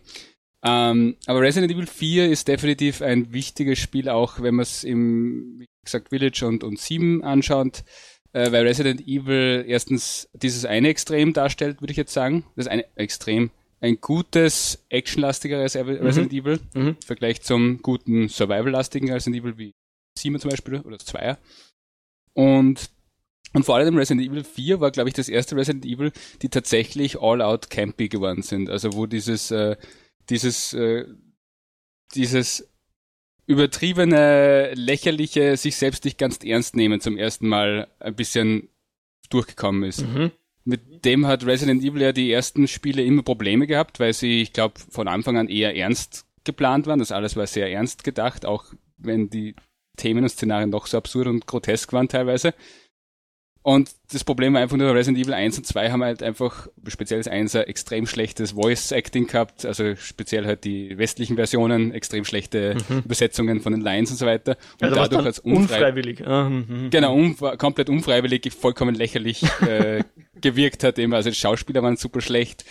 Und das ist unfreiwillige Lächerliche, obwohl sie eigentlich immer ernst genommen werden wollten. und Resident Evil 4 war, glaube ich, das erste Mal, wo sie wirklich gesagt haben, nein, wir, das, wir also die, allein die Charaktere sind so lächerlich schon und Leon Kennedy oder so mit seinen äh, lächerlichen One-Liner oder so nimmt sich, also es hat alles so ein bisschen so, äh, wie du auch schon vorher gesagt hast, Evil Dead Vibes, so ein bisschen so, keiner nimmt es wirklich ernst oder wirklich super, super seriös, sondern es ist alles ein bisschen ja. top. Aber ich finde halt das Schwierige bei allen Resident Evils, die ich jetzt gespielt habe, dass es diesen Spagat irgendwie nicht recht hinbringt. Du spielst mhm. das und während du spielst in den Gameplay-Szenen, nimmst du sie ernst und es ist ernst. Und dann kommt halt die Zwischensequenz, wo Ada Wong der fünfte Klon von sich selber ist, im roten Chinesenhemdchen, irgendwie Absolut. halt mit Roundhouse-Kicks Tentakelmonster tötet, bevor sie selber irgendwie zum Tentakelmonster wird. Passiert, glaube ich, nicht, aber so quasi. Und, und da wird's dann in den Zwischensequenzen wird's dann plötzlich so Matrix mit Zombies und irgendwas. Und den Spagat, finde ich, bringt's halt oft nicht so gut hin. Exakt, ja. Und was, aber das ist eigentlich noch nicht mal das, was, was mich so dran stört, weil das, denke ich mir, ist halt irgendwie so ein bisschen diese japanische Anime-Manga-Ästhetik einfach. Damit müssen wir Westler halt einfach, das müssen wir halt einfach hinnehmen. So wie man halt in Metal Gear Solid hinnehmen muss, dass ein Typ auf einem brennenden Einhorn daherreitet. Ähm, es, das ist halt das, ich glaube ich, damit, damit müssen wir einfach klarkommen. Ich, aber, aber was die mich, Sache ist ja, ja? dass du ja eigentlich nur von den Guten redest bis dato, weil die richtig schlecht, wo es wirklich weh tut, ist ja Resident Evil 5 und 6 und so weiter, wo die ja wirklich all-out serious und ernster Military-Shooter sind, aber nicht überhaupt nicht realisieren, wie lächerlich die sind. Ich meine, ich glaube schon bekannt ist die eine Szene am Schluss, ich weiß nicht, ob es 5 oder 6 ist, wo äh, Chris Redfield am Schluss den, den, diesen Steinbrocken zer zerschlägt mit der Faust. Hm, ich kann mich nicht erinnern. Gehst du nicht? Das ist, das ist mittlerweile ikonisch schon. Äh, er steht irgendwie Vulkanausbruch, er steht in dem, zwischen die Lavaflows und der Weg wird blockiert durch einen drei Meter, vier Meter großen Steingefelsbrocken und er stellt sich hin und und schlägt mit der Faust so lang, also das ist, das ist ja Quick Action, äh, Quick ah. äh, Dings, und du musst mit X so lang drauf hämmern und er, er zerschlägt da mit seiner bloßen Faust diesen gesamten vier Meter, fünf Meter großen Steinbrocken. und das ist nicht irgendwie lächerlich, lustig, geplant, sondern es ist ernst gemeint. Das ist Sebi, nur weil du das halt nicht kannst, weil du ein Lulu bist. Ja, vielleicht bin ich einfach nicht, nicht so. Nicht Na, aber ich verstehe, cool, genau das ist das. Aber, ja. aber da, du sprichst noch einen Punkt an, den, den, den das Vierer eingeführt hat, nämlich Quicktime-Events. Und mhm. Resident Evil 4 war eins der ersten Spiele, das quasi kontextsensitive Buttons verwendet, also mehr oder weniger Quicktime-Events, dass du halt mit X je nach Situation andere Sachen auslöst und so weiter. Um, und dann halt die bei, bei Resident Evil 4 gibt es einen Endgegner, wo der ganze Endgegnerkampf einfach ein Quicktime-Event ist. Mhm. Und das war damals noch nicht so üblich und damals hat man es auch noch cool gefunden. God of War ist, glaube ich, auch zum ähnlichen Zeitpunkt rauskommen, dass das ja auch ziemlich exzessiv macht und dann ist es aber halt irgendwann anstrengend geworden, weil jedes Spiel dann einfach nur noch Quicktime-Events gespammt hat. Mhm. Aber das Vierer war tatsächlich, damals war das noch cool und innovativ. Okay, also mhm. Quicktime-Events meint, da steht dann schnell auf dem, auf dem Bildschirm, drück X, um Gegner zu verhauen damit, und dann musst du halt damit schnell das reagieren. Video in die richtige Sequenz weitergeht. Mhm. Hat natürlich den Vorteil, dass du epische Sequenzen erreichen kannst, die du beim Dark Souls oder so nie hast, mhm. wo du halt einfach um deinen Endgegner rumrollst und drauf klopfst, wenn du halt genug Energie hast. Mhm. Und da hast dann halt so Sachen wie, keine Ahnung, bei God of War ein Kampf gegen Icarus, während du in eine bodenlose Schlucht fallst und so weiter. Und das, das geht halt nur mit Quicktime-Events. Mhm. Muss man halt ein bisschen abwiegen, wo man die Grenze zieht. Ja. Und das ist halt dann in späteren Spielen oft ein bisschen übertrieben worden. Das heißt nicht nur Resident Evil, sondern allgemein. Reduziert halt die Freiheit des Spielers zugunsten von ästhetischen Entscheidungen, dass du halt, ja. Genau, ja. Und im Fünfer war ja auch zum ersten Mal ein Koop enthalten, wenn ich das richtig gehört habe. Und das war jetzt eben, hat sich auch komplett verabschiedet von diesen, von diesen Survival-Horror Atmosphäre. Hat tagsüber gespielt, ich glaube in Afrika oder so, und war in Wirklichkeit, ja. Sie das gesagt, Military Shooter oder wie? Es, ich glaube, es waren drei Kampagnen. Ich habe selber nicht gespielt. Nein, nein, das war sechs mit den drei Kampagnen. Ah, sechs, okay, sorry, dann. Aber das kann man da auch gleich mit reinmischen, oder? Sechs das ist dann auch Fünfer, eher verschrien in der, in der Serie, Ja, oder? das Fünfer war prinzipiell cool. Ich habe es mit einem Japanologie-Kollegen gecouch koopt. Ich bin mir nicht sicher, ob wir es ganz durchgespielt haben, aber dieser diese Koop-Gedanke war eigentlich schon cool, weil du dir halt auch immer wieder hilfst mhm. und so weiter. Aber es ist halt, Raum es geht halt dem voll entgegen, dass du Survival-Horror, wo es darum geht, genau. dass du alleine gegen die bösen Monster bist, oder?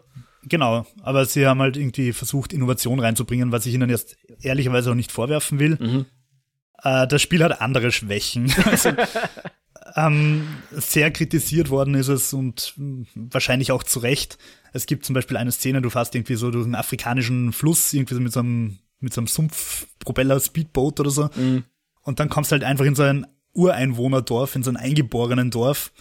Ähm, und die greifen dich halt die ganze Zeit an. Die sind halt auch infiziert und im Endeffekt kämpfst du halt eigentlich als zwei weiße Charaktere oder beziehungsweise die Frau ist, glaube ich, dunkelhäutig, aber du kämpfst halt als Westler gegen Ureinwohner, die mit Speeren kommen und knallst die drei nachher ab. Und das ist halt, im Nachhinein hab's dann so gedacht, ja, war vielleicht nicht die beste Entscheidung. well. Sie, ja, äh, sie haben dann beschlossen, dass mit Resident Evil 6 das Ganze nachher noch ein bisschen unterbieten, indem sie einfach nur mehr einen, einen komplett blenden, äh, ja, ja, ich weiß eigentlich gar nicht mehr, was es ist. Es sind drei Kapitel, äh, drei, drei Stories, glaube ich, oder? Eine davon ist wirklich äh, mehr oder weniger reiner Military-Shooter. Und um, die anderen zwei waren so Mischung aus Action und vielleicht ein bisschen. Ich habe das, das Sechser tatsächlich ein bisschen gespielt ähm, und der Grundgedanke war eigentlich nicht schlecht. Der Grundgedanke war, dass sie halt diesen Action-Teil vom Fünfer und die Survival-Teile von den vorigen halt kombinieren. Du hast halt eine Kampagne, die geht so auf Survival, eine mhm. ist halt so Action und die dritte weiß ich nicht mehr. Das Problem war halt, dass das Gameplay einfach halt auch nicht gut genug war. Also mhm. nachdem du Sachen wie Gears of War oder so gespielt hast, interessiert dich dieses Action, das dir Resident Evil dann halt gibt, einfach nimmer, weil es einfach nicht gut genug gemacht war. Und Survival hast du dann auch schon besser gesehen in, weiß ich nicht, Silent Hill 3 oder so. Mhm. Ähm, es hat halt einfach, die Idee war gut, aber es hat halt nicht funktioniert einfach. Und, und auch da kommen halt die, die Schwächen, die ich Resident Evil schon die ganze Zeit vorwerfen will. Wir sollten jetzt dann bald mal über die Schwächen reden. ähm, die kommen halt einfach, das reißt mich halt raus. Ich finde das einfach unglaublich immersionszerstörend, wenn ich in einem Gefängnis bin und ich muss die Zellenblöcke aufmachen, indem ich halt die absurdesten Schieberegler Schalterrätsel machen muss. und, und das macht mich bei Resident Evil einfach so fertig. Warum muss ich, damit ich eine scheiß Tür aufmachen kann, irgendein Schattenrätsel an der Wand lösen? ah, das finde ich charming. Das finde ich charming. Aber why, Sebi? Warum tut der superböse Umbrella Core die, die, das sage die, dir. die Biomutant Mega-Scheiße machen? Das sage Warum dir. können die Türen nicht aufmachen mit einem supergeheimen Hack-Code-Schloss, was auch immer. Warum muss ich eine Statue in den richtigen Winkel drehen, damit das Licht richtig auf die Wand scheint? Das werden wir nie, werden wir unseren puny Minds, die wir Menschen haben, nie verstehen können, diese ja. Gedanken dahinter. Ja, probably. Aber das, also, das, ich weiß nicht, wie findest du das, Sebi? Mich reißt das voll ich raus. Super. Ich finde, ich verstehe, dass sie komplett, also Immersion Breaking sind sozusagen, aber die sind, das ist halt einfach, das ist quasi eine der Hauptzutaten von Resident Evil. Das, ja, diese komischen, weirden Rätsel, die vollkommen sinnlos sind. Nein, ich finde ja auch, Survival Horror muss ja Rätsel haben oder darf's haben. Das finde ich völlig ja, legitim. Nur man könnte das ja auch irgendwie in die Spielwelt einbauen. Das muss ja nicht so absurd sein.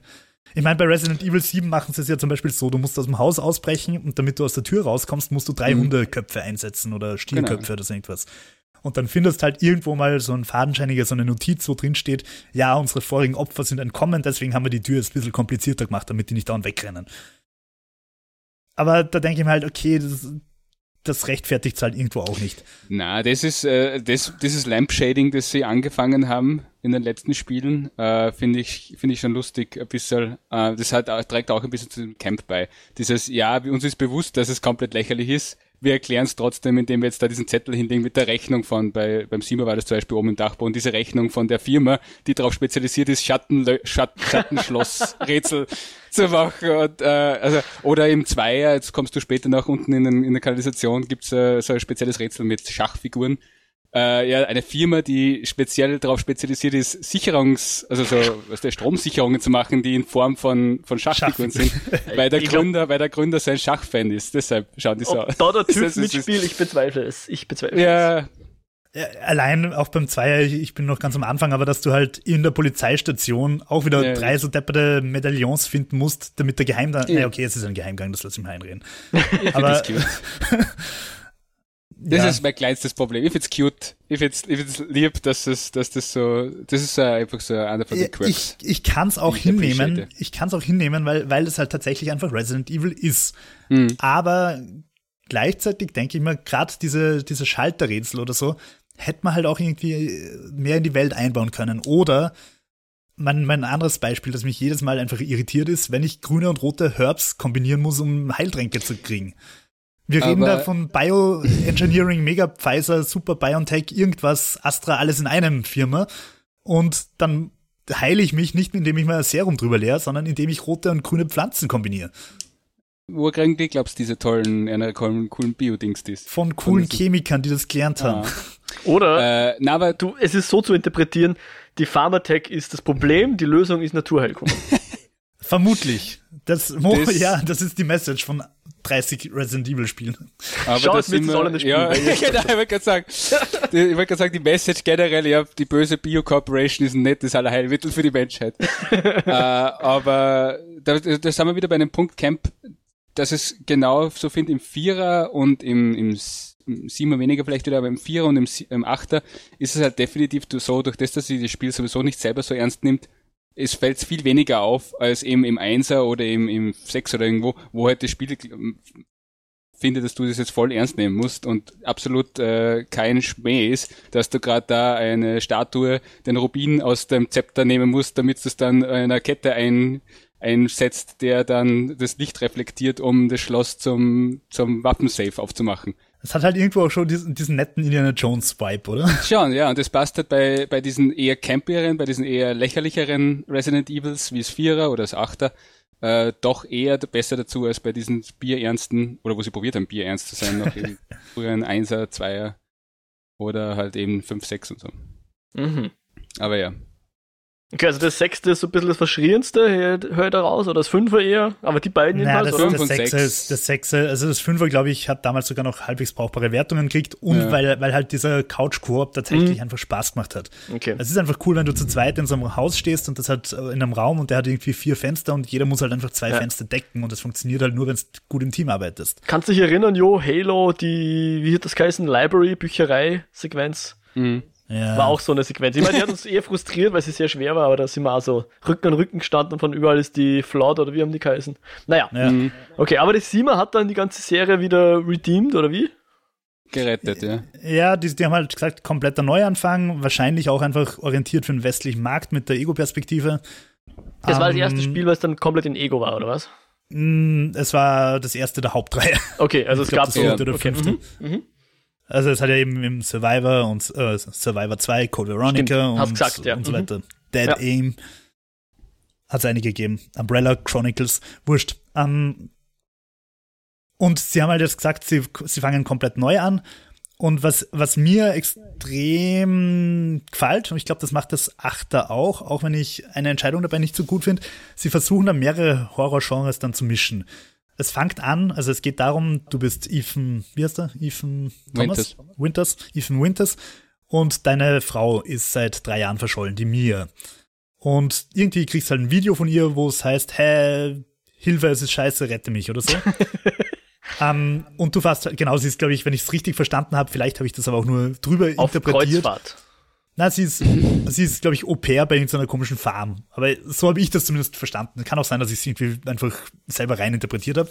Auf jeden Fall fahrst du halt zu dieser Farm irgendwo in Louisiana. Es ist alles sumpfig und, und gatschig. Und du brichst halt in diese Farm ein auf der Suche nach deiner Mia. Und wirst halt relativ schnell überrumpelt von der Familie, die dort wohnt.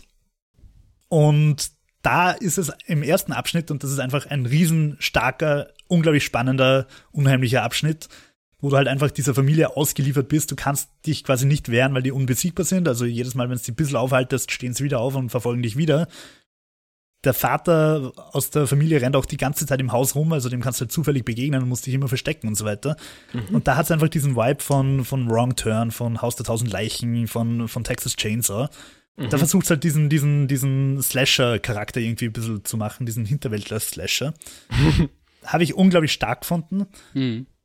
Dann der zweite Abschnitt, also du kommst dann irgendwann aus dem Haus raus und kommst in, in ein Bootshaus, ins, ich glaube, Old House oder so heißt's. Sehr so ein Holzhaus. Und da kriegst du ein bisschen äh, David Cronenberg äh, Body-Horror-mäßig. Äh, die fliegermäßige Monster und so weiter.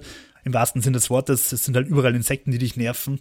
Und sie sind einfach nervend. Es ist nicht spannend, es ist nicht cool, es ist einfach nur deppert, diese depperten Insekten die ganze Zeit nieder zu Flammenwerfern. Mhm. Das finde ich halt, also nach dem spannenden, coolen Auftakt denke ich mir dann halt, äh, was ist das jetzt?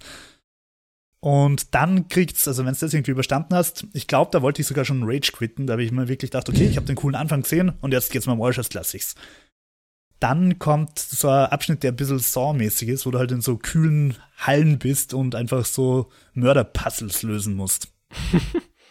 das habe ich dann eigentlich wieder ganz cool gefunden. Und dann das Ende wird, ich sage jetzt die Schauplätze, es ist glaube ich nicht der größte Spoiler. Du kommst auf ein Schiff, auf so ein gesunkenes, auf also so ein Wrack und kämpfst dich halt durch leere Schiffsgänge und dann kommst du noch in Minen, in so Salt Mines. Und das sind dann halt einfach Action-Abschnitte, wo du halt mit dem MG durchlaufst und auf alles ballerst, was wie ein schwarzer Blob ausschaut. Ähm, und die Szenarios finde ich eigentlich noch cool, aber die Action ist halt einfach fad. Und da zieht sich dann einfach, das hätten sie einfach echt mhm. auf jeden Fall um eine Stunde kürzen können, beides. Also so, mhm. dass es einfach, dass du schneller durch bist.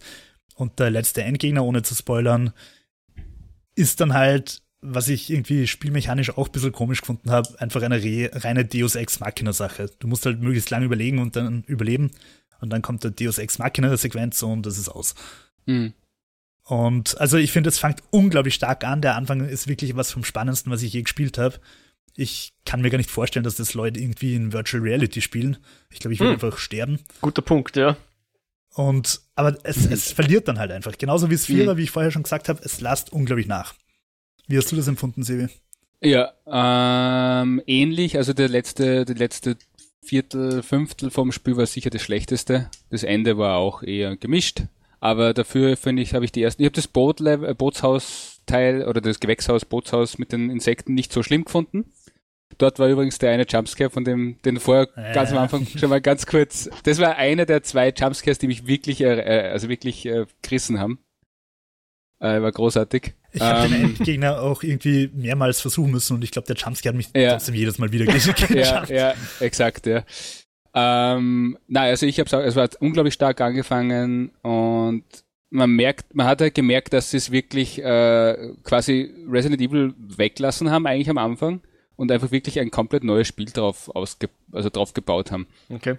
Sie, ja, die Entscheidung, dass sie in First Person gehen, habe ich super gut gefunden, weil du einfach viel intimer bist, viel mehr in diesem klaustrophobischen drinnen, als wenn du hinter jemanden herrennst quasi.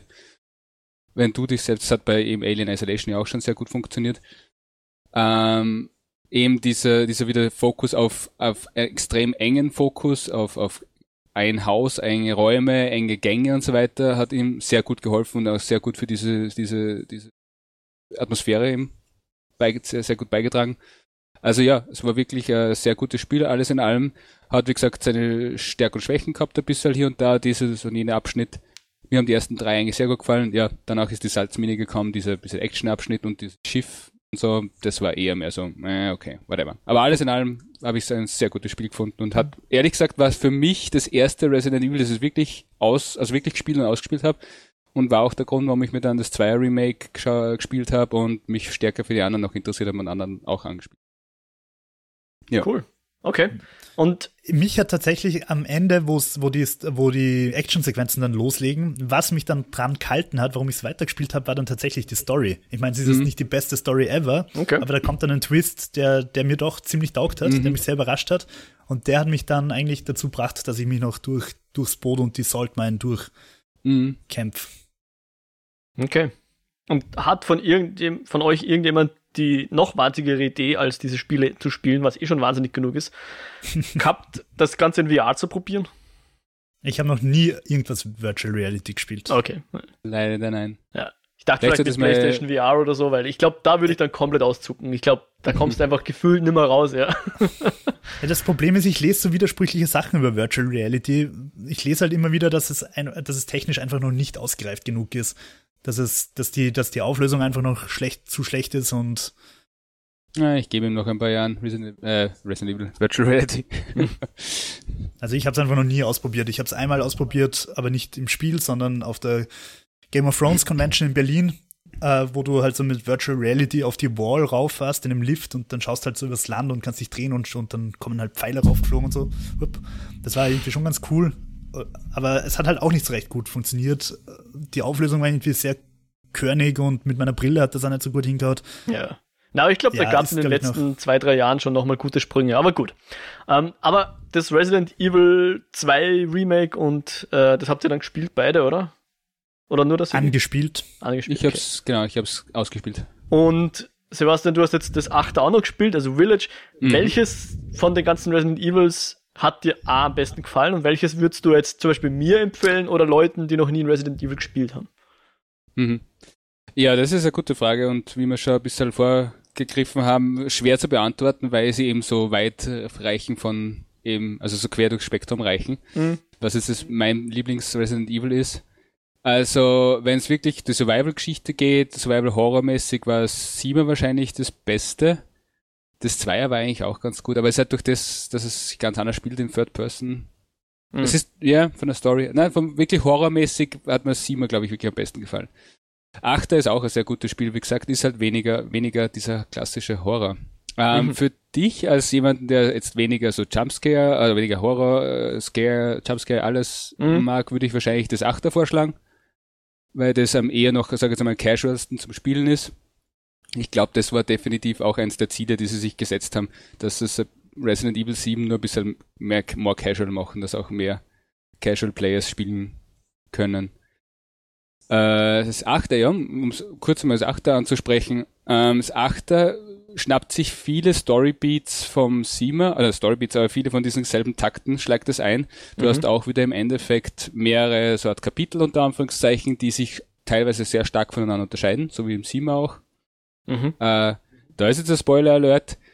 Die Vampir-Dame, die Lady Dimitrescu, die ja in den Trailern immer sehr stark hervorkommen wird, ist nicht der große Bad vom, vom Spiel, sondern ist nur einer von vier Lieutenants, die du bekämpfst. Also mhm. sie haben es im Marketing immer so hin, hingestellt, als wäre sie die große, die, die große böse Endgegnerin. Sie ist in Wirklichkeit nur eine von vier von diesen quasi Familien, die dort existieren. Wie findest du den Charakter? Weil, also Von rein, ihr? ich finde, ich finde sie so unglaublich typisch Resident Evil, so ein bisschen mhm. crazy, aber, aber ich finde sie ziemlich anziehend. Und ich meine jetzt nicht attraktiv, sondern es ist einfach ein Charakter, den ich gerne in meinem Spiel hätte, gegen den ich gerne kämpfen würde, weil sie irgendwie interessant ist.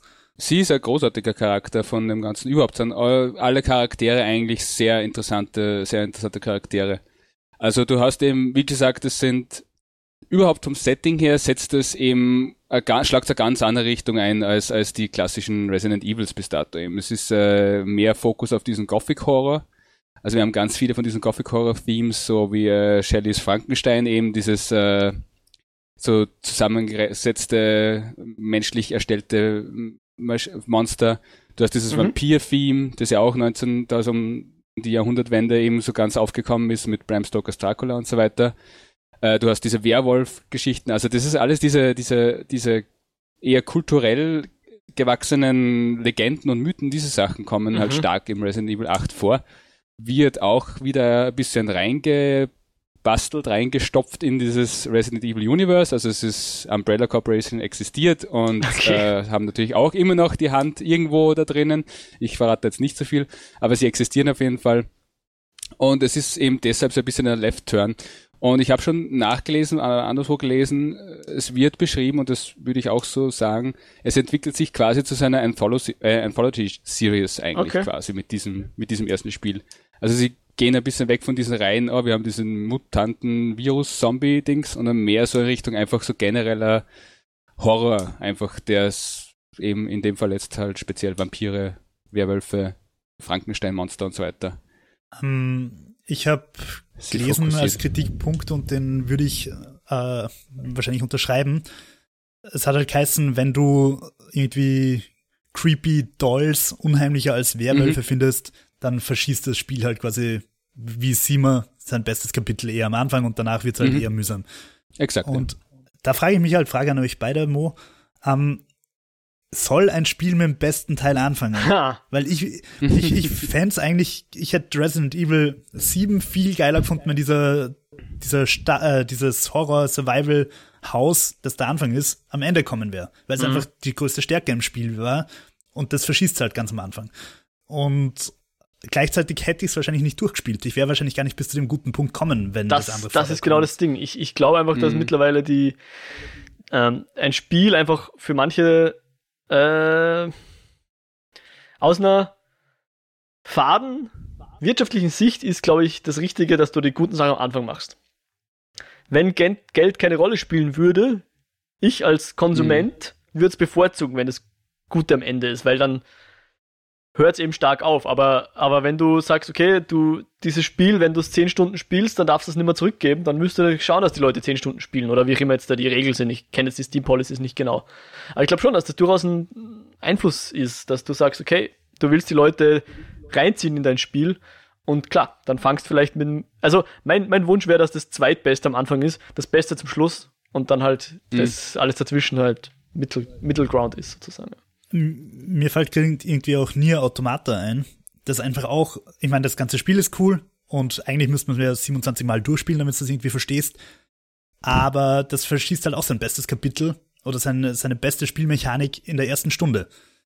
Und ich, ich weiß halt nicht, du spielst dann halt weiter und hoffst, dass es wieder so geil wird. aber es kommt dann halt nicht mehr. Und genauso ist es mir bei Resident Evil 7 irgendwie auch gegangen. Mhm. Ja, also das Problem hat Resident Evil 8 eh auch. Also der, der Zenit ist definitiv das Ende vom zweiten Kapitel, also zweite Kapitel ist definitiv das Zenit. Danach geht so langsam, so leicht bergab. Die ne-, letzten zwei Kapitel sind eher weniger, beziehungsweise fünf, also drei Kapitel eigentlich. Die letzten zwei, drei Kapitel sind eher dann die schwächeren, definitiv, beziehungsweise das letzte der letzte, der letzte Lord, das ist das letzte Haus von diesen vier Häusern, die ich eben kurz angesprochen habe, äh, ist definitiv eben das langwierigste und wahrscheinlich auch das langweiligste, weil es einfach relativ vom Setting her nicht sonderlich interessant ist, viel zu lange dauert. Wie gesagt, Ethan Winter selbst im Spiel merkt schon an, dass es viel zu lange dauert, dass er immer noch daherin feststeckt in dieser, in dieser gottverdammten Dings. Und ähm, ja, also, aber grundsätzlich, es, es, es, es fällt nie unter, unter gut, sage ich jetzt mal. Und mhm. wenn du diese Line hast, so gutes Spiel, es fällt nie wirklich drunter. Es ist selbst im schlechtesten Fall ist es nur ein, ein gutes Spiel und rettet sich halt dann immer wieder aber die eher langweiligeren Momente oder wenn du in irgendeiner Stelle hängen bleibst und mehrfach spielen musst, es rettet sie dann immer wieder mit ganz interessante oder lustige Zwischenelemente oder, oder Story eben dann doch nur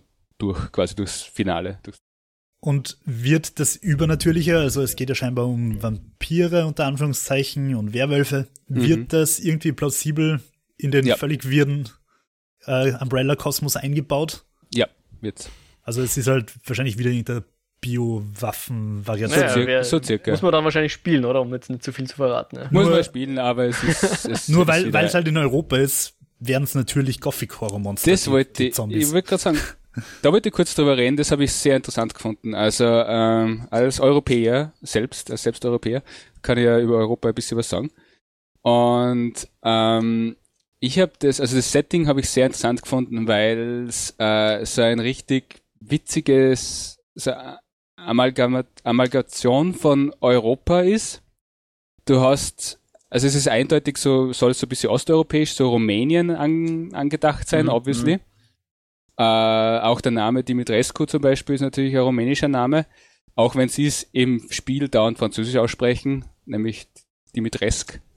Die, die, letzte Silbe, also auch sie selbst spricht den eigenen ja, Namen so aus. Mal, also, das könnte tatsächlich daher ja? liegen, dass, dass du im Japanischen das U ja die meiste Zeit eigentlich nicht aussprichst. Ja, also, ich bin verwirrt, weil es. Ja, aber das ja. wird nicht auf Japanisch also gespielt, oder? Ja, ich hab's nicht auf Japanisch gespielt. Naja, aber das, dass sie einfach deshalb falsch übersetzt haben quasi. Aha, okay. Naja, na, es steht ja da. Es wird ja nur falsch ausgesprochen. Aber egal. Äh, auf jeden Fall, sie ist eindeutig rumänisch natürlich, auch Vampirin natürlich, rumänisch äh, eingeflossen. äh, du hast einen, eine italienisch, also die zweite Familie sind die äh, Familie der Beneviento. Die ist eindeutig eine Mischung aus spanisch-italienischen Dings. Äh, Donna Beneviento heißt sie, die Hauptcharakterin in der Familie. Äh, also die ist eindeutig spanisch-italienisch ein, Einflüsse. Äh, dann hast du noch, der dritte ist ein Franzose, der Moran, der auch ein bisschen Einfluss natürlich von H.G. Wells' mhm. äh, Die Insel des Dr. Moreau und so weiter. Also auch wieder ein klassisches Gothic-Thema, nicht? Nur, dass ich jetzt weiß, ähm, wie, viel, äh, wie viel ich überblenden muss mit Buzzer. Ist das alles, was man schon am Anfang erfährt, oder ist das? Na, das ist alles, das ist, das ist alles nur Metastar. Also das ist halt nichts, keine, okay. keine großen Spoiler. Gut. Und der letzte, weil die kommen in der ersten, die kommen literally in der ersten Cutscene, kommen die vier vor. Alles und der letzte ist halt der Heisenberg, der ist eindeutig halt äh, eindeutig deutscher äh, Abstammung, beziehungsweise in meinem Headcanon ist eine österreichische Abstammung. unter Kaiser, Kaiserin Elisabeth, äh, Kaiserin Elisabeth, Kaiserin Maria Theresa natürlich das Rumänien, Rumänien, Karpaten und so weiter Aha. Teil vom Kaiserreich, vom österreichischen Kaiserreich war, ist er in meinem Head kein Österreicher. also die, die Essensgerichte, Mia kocht am Anfang gleich in, also gleich zu Beginn kocht sie am Abendessen. Äh, das ist halt irgendein, äh, irgendein, Sp irgendein spanischen Namen, sagt sie da als Gericht. Das ist ein lokale traditionelles Gericht, sagt sie. Das heißt, sie haben einfach wirklich alle möglichen Sachen, die ihr gerade gefallen haben, so in Europa, was sie gerade gefunden haben, halt zusammengemischt in dieses kleine Dorf, das halt stellvertretend für Europa steht. Und, ja, aber das finde ich geil. Ich find das, das ist genau, das finde ich voll cute. Also das habe ich, hab ich sehr lieb gefunden. Es war, es war nicht so ganz am Anfang. In, bist du zu Hause bei ihnen äh, im Haus von Winters und wohnen sie in dem Dorf oder was? Wohnen sie in, in dem Dorf, aber sie wohnen in der Region, also in Europa. Okay. Und die Türknäufe, ja, sie sind umgezogen nach den Vorkommnissen vom Sima, sind sie quasi versetzt worden von, also verlegt worden und leben jetzt dort in quasi ein bisschen abgeschieden. Und die Türknäufe sind alles amerikanische Türknäufe, diese zum Drehen, nicht? Naja. Und ich so, ach, come on, das ist jetzt nicht so schwer, das kann man heutzutage. Ich meine, ein kleine, kleines Detail aber, du kommst ins Dorf, im Dorf haben sie alle äh, europäische Henk, alle europäische Türgriffe, klassische. Das heißt, es war kein, kein Versehen oder irgendwas von den Entwicklern, sondern die haben das tatsächlich, die haben das sehr wohl gewusst, das zu unterscheiden, dass das europäische Dorf hat diese Türgriffe und das amerikanische Haus, auch wenn es in Europa eigentlich sein, gebaut sein sollte, hat diese Tür Türknäufe zum Drehen. Das sind die Familientürknäufe, die nehmen sie einfach mit, wenn ja. sie um übersiedeln. Ja. Anscheinend. Ich habe überlegt, ob wir das überhaupt kaufen kann. Ein schönes Aber Detail. Weiß, ein schönes Detail. Ein kleines und ein zweites Detail, warum ich glaube, dass das am Anfang nicht einfach nur versehen war von ihnen, sondern dass es wirklich Detail ist. Im zweiten Kapitel eben kommst du eben ins Haus äh, Beneviento. Das ist das Dollmaker-Haus, von dem du schon kurz angesprochen hast, mit der Gruseldoll. Und dort äh, geht es darum, das ist eher mehr so creepy, das ist wirklich die Spooky, das Spooky-Teil. Und dort äh, wird ähm, warte, jetzt muss ich überlegen, wie ich das jetzt erkläre, ohne dass ich was spoiler. Mhm, bitte. Dort passieren ganz gruselige Sachen. Und ich habe erst beim zweiten Playthrough habe ich gesehen. Du hast, es wird ganz kurz an, am Anfang von, der, von diesem Haus wird es so angedeutet, um, dass es vielleicht alles nicht echt ist, sondern alles nur vielleicht Halluzinogene sind, die von irgendeiner okay. Pflanze kommen. Und das wird ganz am Anfang von dem Haus, wenn du das Haus betrittst, ist das eine Skizze von dieser Pflanze. Und am Ende, wenn du nachher fertig bist, kommst du eben über so einen äh, Tagebucheintrag, wo das quasi nochmal erklärt wird, ja, na, er hat diese Pflanze da gefunden und seitdem hat er da voll die Halluzin also Halluzinationen gehabt. Und beim zweiten Mal durch, also beim Schauen vom Let's Play von dem nachdem ich selber gespielt habe, ist mir aufgefallen, dass überall in einem Haus so kleine Vasen mit dieser Blumen herum verteilt sind. Okay. Die fallen dir halt beim ersten Mal überhaupt nicht auf, wenn du durchrennst, weil du ganz mit anderen Sachen beschäftigt bist. Aber sie haben überall in den Räumen immer diese kleine Blume überall verteilt. Und jetzt, wenn du im Nachhinein weißt, dass es, dass die Blume anscheinend für diese Halluzinationen zuständig ist. Aber das ist ein sehr, ein sehr kleines Detail, was wahrscheinlich keiner mitkriegt, aber habe ich sehr nice gefunden. Ja, das ist cool. Also das kannst du jetzt alles außer Spoilern, außer Spoiler blocken, falls, falls sein sollte. Ja, find, also ich finde es jetzt nicht so schlimm. Ich werde es trotzdem. Ich kann es nicht mal beurteilen. Wird schon passen. Sieben Euro krieg. Sonst, wo ist die E-Mail-Adresse, wo man der Hassmail schreiben kann? äh, bitte resident.evil at uh, capcom.com. Ja, genau. Apropos Resident Evil, ich finde allein den Namen so geil. Also wenn hm. Wie, wie würden wir das übersetzen? Tom Turbo und das wohnhafte Böse. Ja, genau. Aber das ist ja nur der nicht japanische Titel, weil es hat ja im Jap Titel, Japan ja. Biohazard geheißen, ja. Ja. Genau. Äh, ich habe gelesen, dass es deshalb war, weil Biohazard quasi nicht schützbar war. Mhm. Also so gut wie nicht Als schützbar war mhm. im westlichen. Mhm. Ja. ja. Weil schon andere Bands gegeben hat und so weiter, die den Namen gehabt haben und jetzt haben sie es dann anders benannt. Okay. Aber Resident Evil, na gut. Ja, genau. Es ist heutzutage ein, ein eindeutig eine Marke, weil es kennt man, glaube ich, wenn auch vielleicht nur bei den mhm. Filmen, ja. Hm? Ja, jetzt wollen wir über die Filme noch kurz reden. Ganz kurz. Ich weiß nicht, ich, ich, ich, kurz Hand hoch, wer die Filme überhaupt geschaut hat, weil ich nämlich nicht. Ich habe, glaube ich, den ersten geschaut. Oder? Äh, ich glaube, ich habe keinen einzigen gesehen. Ich habe eben erst mit meiner Frau den ersten äh, zur Vorbereitung geschaut. Äh, sie hat danach gesagt, das ist der fahrste Film, den sie je gesehen hat, und ich bin gewillt, ihr zuzustimmen. Teil 2 und 3 waren, glaube ich, ein bisschen besser. Teil 4, es wird dann halt einfach Zombie-Apokalypse mit Matrix kombiniert. Mila Jovovich macht Saltos und ballert alles weg, was rumsteht. Ja, ich brauche mal, glaube ich, nicht erwähnen. Okay. Es, es, ich finde, es wird dem Spiel nicht gerecht, weil es irgendwie sich zu sehr auf die Cheesiness konzentriert und zu wenig auf den Horror-Aspekt. Ich wollte gerade sagen, ist es überhaupt Horror oder ist es einfach nur eine Frau ballert sich durch die Umbrella Corp?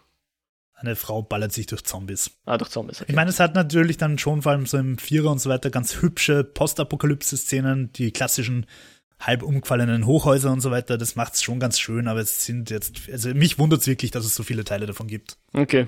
Nur FYI, also der letzte von den, nennen wir es jetzt mal Paul W.S. Anderson Resident Evils, auch wenn er die jetzt nicht alle Regie geführt hat, aber der letzte von denen ist 2017 rausgekommen und sie planen jetzt, 2021 im November, ein, ein Reboot dieser Serie. Also mal schauen, was die wird. Aber bitte nicht mit, nicht mit Paul W.S. Nein, nein, nein. Johannes Roberts oder Johannes Roberts, ich weiß nicht, was das für ein Landsmann ist, macht hier äh, Regie und oder Drehbuch, ich weiß jetzt nicht. Und heißt Resident Evil Welcome to Raccoon City. Also schauen wir mal, was das wird. Könnte auch einfach Okay. komplett, so wie das Simon Reboot für die Serie war, vielleicht. Könnte das auch ein Reboot für die Filme werden. Sprich, er vergisst die ersten sechs Teile, die es gab, oder fünf Teile, wie viel gab's? Sechs. Äh, und macht alles einfach nochmal neu. Und vielleicht reden wir dann ja nochmal über die Filme. Vielleicht ist das ja dann nochmal ein guter Anlass, dass man nochmal über die Filme Äh, es gibt ja, glaube ich, auch Animationsfilme, die, glaube ich, nicht so schlecht sein sollen. Ich habe keinen gesehen, Ich aber die, glaube ich, sind okay. Netflix plant doch jetzt ein animiert, äh, animierte. Eh, was nicht. Also, Ich aber ich glaube, dass die, dass die, dass die Animationsfilme unter den Fans durchaus akzeptiert sind. Äh, Resident Evil Infinite Darkness, Netflix-Serie erhält Starttermin. Okay. Cool. Also kommt, aber ist noch nicht da. Äh, wird im Ju Juli 2021 exklus ex exklusiv. Exklusiv Okay, bei also nicht Netflix mal zu zwei Monate. Mhm. Sehr schön. Sein. Was man- 3D animiert. Ah, na, das das machen es manchmal geil, Netflix, manchmal aber halt leider auch nicht so geil. Siehe Ghost in the Shell. Was man vielleicht bei den Filmen noch dazu sagen muss, ähm, wir haben ja bei Mortal Kombat schon drüber geredet, dass der Anderson gesagt hat, die Schwierigkeit bei einer Videospielverfilmung ist, dass du einerseits das, die Fans ins Boot holst und die befriedigst und andererseits halt genügend auch lieferst, damit Leute, die keine Ahnung davon haben, noch irgendwie mit einsteigen können. Dass du alle Leute gleichermaßen abstößt. Genau, genau, das ist, das ist die, seine Zauberformel, alle Menschen Eierlegende. Wollmilch. Woll das klingt doch was, oder? Eierlegende Wollmilchsau ist das nächste Projekt von der Umbrella Corporation. Ja. Mit Paul W. Anderson als Produzent.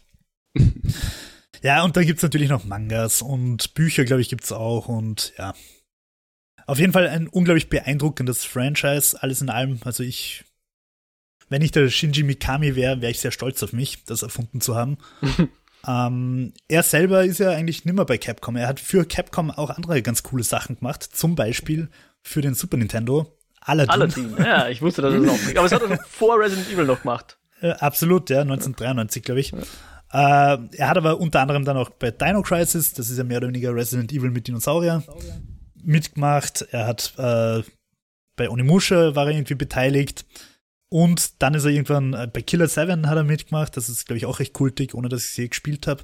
Aber was er vor allem halt gemacht hat, und das würde ich gerne noch kurz erwähnen, ist einfach bei Evil Within, wo er gesagt hat, er will diese Horror-Grundessenz nochmal einfach in die 2010er Jahre holen. Und meiner Meinung nach ist ihm das sehr gelungen, weil ich habe sowohl das Einser extrem gern mögen, ich habe die DLCs vom Einser extrem gern mögen. Und das Zweier als Open-World-Horrorspiel funktioniert meiner Meinung nach auch unglaublich gut. Das ist, finde ich, eigentlich eins der coolsten Horrorspiele, das ich kenne. Okay, Evil Within 2. sehr schön. Hab's natürlich nicht gespielt, falls da irgendwelche Zweifel waren. Okay, ja, dann sehen wir uns vielleicht im November wieder mit Resident Evil, dem Reboot-Film, wie auch immer. Versprechen wir uns mal nicht. Für heute war es das jedenfalls. Wir hoffen, euch hat's gut gefallen, die Eskapode, äh, liebe Zuhörerinnen. Wir hoffen natürlich, dass ihr auch beim nächsten Mal wieder dabei seid.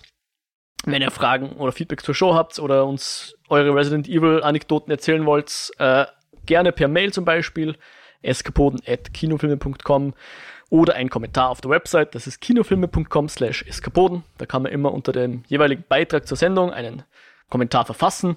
Wir sind auch auf Twitter, auch dort erreichbar, at eskapoden und natürlich Reviews und Abos bei Spotify und Apple Podcasts und über den RSS-Feed. Ihr wisst ja, wie das läuft. Wir freuen uns natürlich über Abos und Reviews und auch persönliche Empfehlungen. Sebi, nochmal vielen Dank, dass du dir heute Zeit genommen hast für uns, dass du hier da Danke warst, deine die Einladung. Expertise dagelassen hast und vor allem das Resident Evil Village für uns gespielt hast. für uns extra Genau, für uns. beauftragt. Sagen. Wenn, ich meine, ich, ich, ich bürge jetzt für dich, du bist ein verdammt guter Illustrator und Designer und so weiter. Wenn man dir jetzt da folgen will und mehr von dem sehen will, als nur vielleicht unser Logo, äh, wo macht man das am besten? Ähm, ich glaube am besten Instagram äh, Handle ist sbr-404 und ja, dort, von dort findet man eigentlich alles. Wunderbar. Danke für die Einladung nochmal, hat mich sehr gefreut. Und wie gesagt, falls ihr mal irgendwelche anderen lustigen Themen habt, äh, wo ihr wen braucht, der euch Spiele spielt dann und erklärt, dürft ihr, dürft ihr gerne wieder einladen. Ja, gern. Ja, machen wir auf jeden Fall. Wird sicher mal wieder passieren. Ich überlege mir mal, welche Spiele ich sonst nicht gern spiele. Die darfst du dann spielen. genau, und äh, jo, wenn man dir jetzt noch folgen will im Internet, wo macht man das am besten? Ich glaube noch immer auf Twitter, WhiteRabbit360. YouTube, ich bin ein bisschen am überlegen, ob ich ein Video zu Resident Evil 7 machen soll. Aber Ah. das wird sicher noch ein bisschen dauern. Ähm, YouTube Jo Meyerhofer, M-A-Y-R. Äh, ja, Mo, wo findet man dich? Ich bin auch auf Twitter, at Mojack, Modriak mit dem CWCs am Ende. Und wer noch mehr von mir hören will, kann gern in den Lichtspielcast rein horchen, habe ich heute eh schon mal erwähnt. Da haben wir zuletzt über Army of the Dead von Zack Snyder geredet und andere Sachen, die wir geschaut und gespielt haben. Für heute verabschieden wir uns. Wir hoffen, euch geht's gut da draußen. Macht's es gut, macht's es fein und bis zum nächsten Mal. Ciao, ciao. Ciao. Ciao.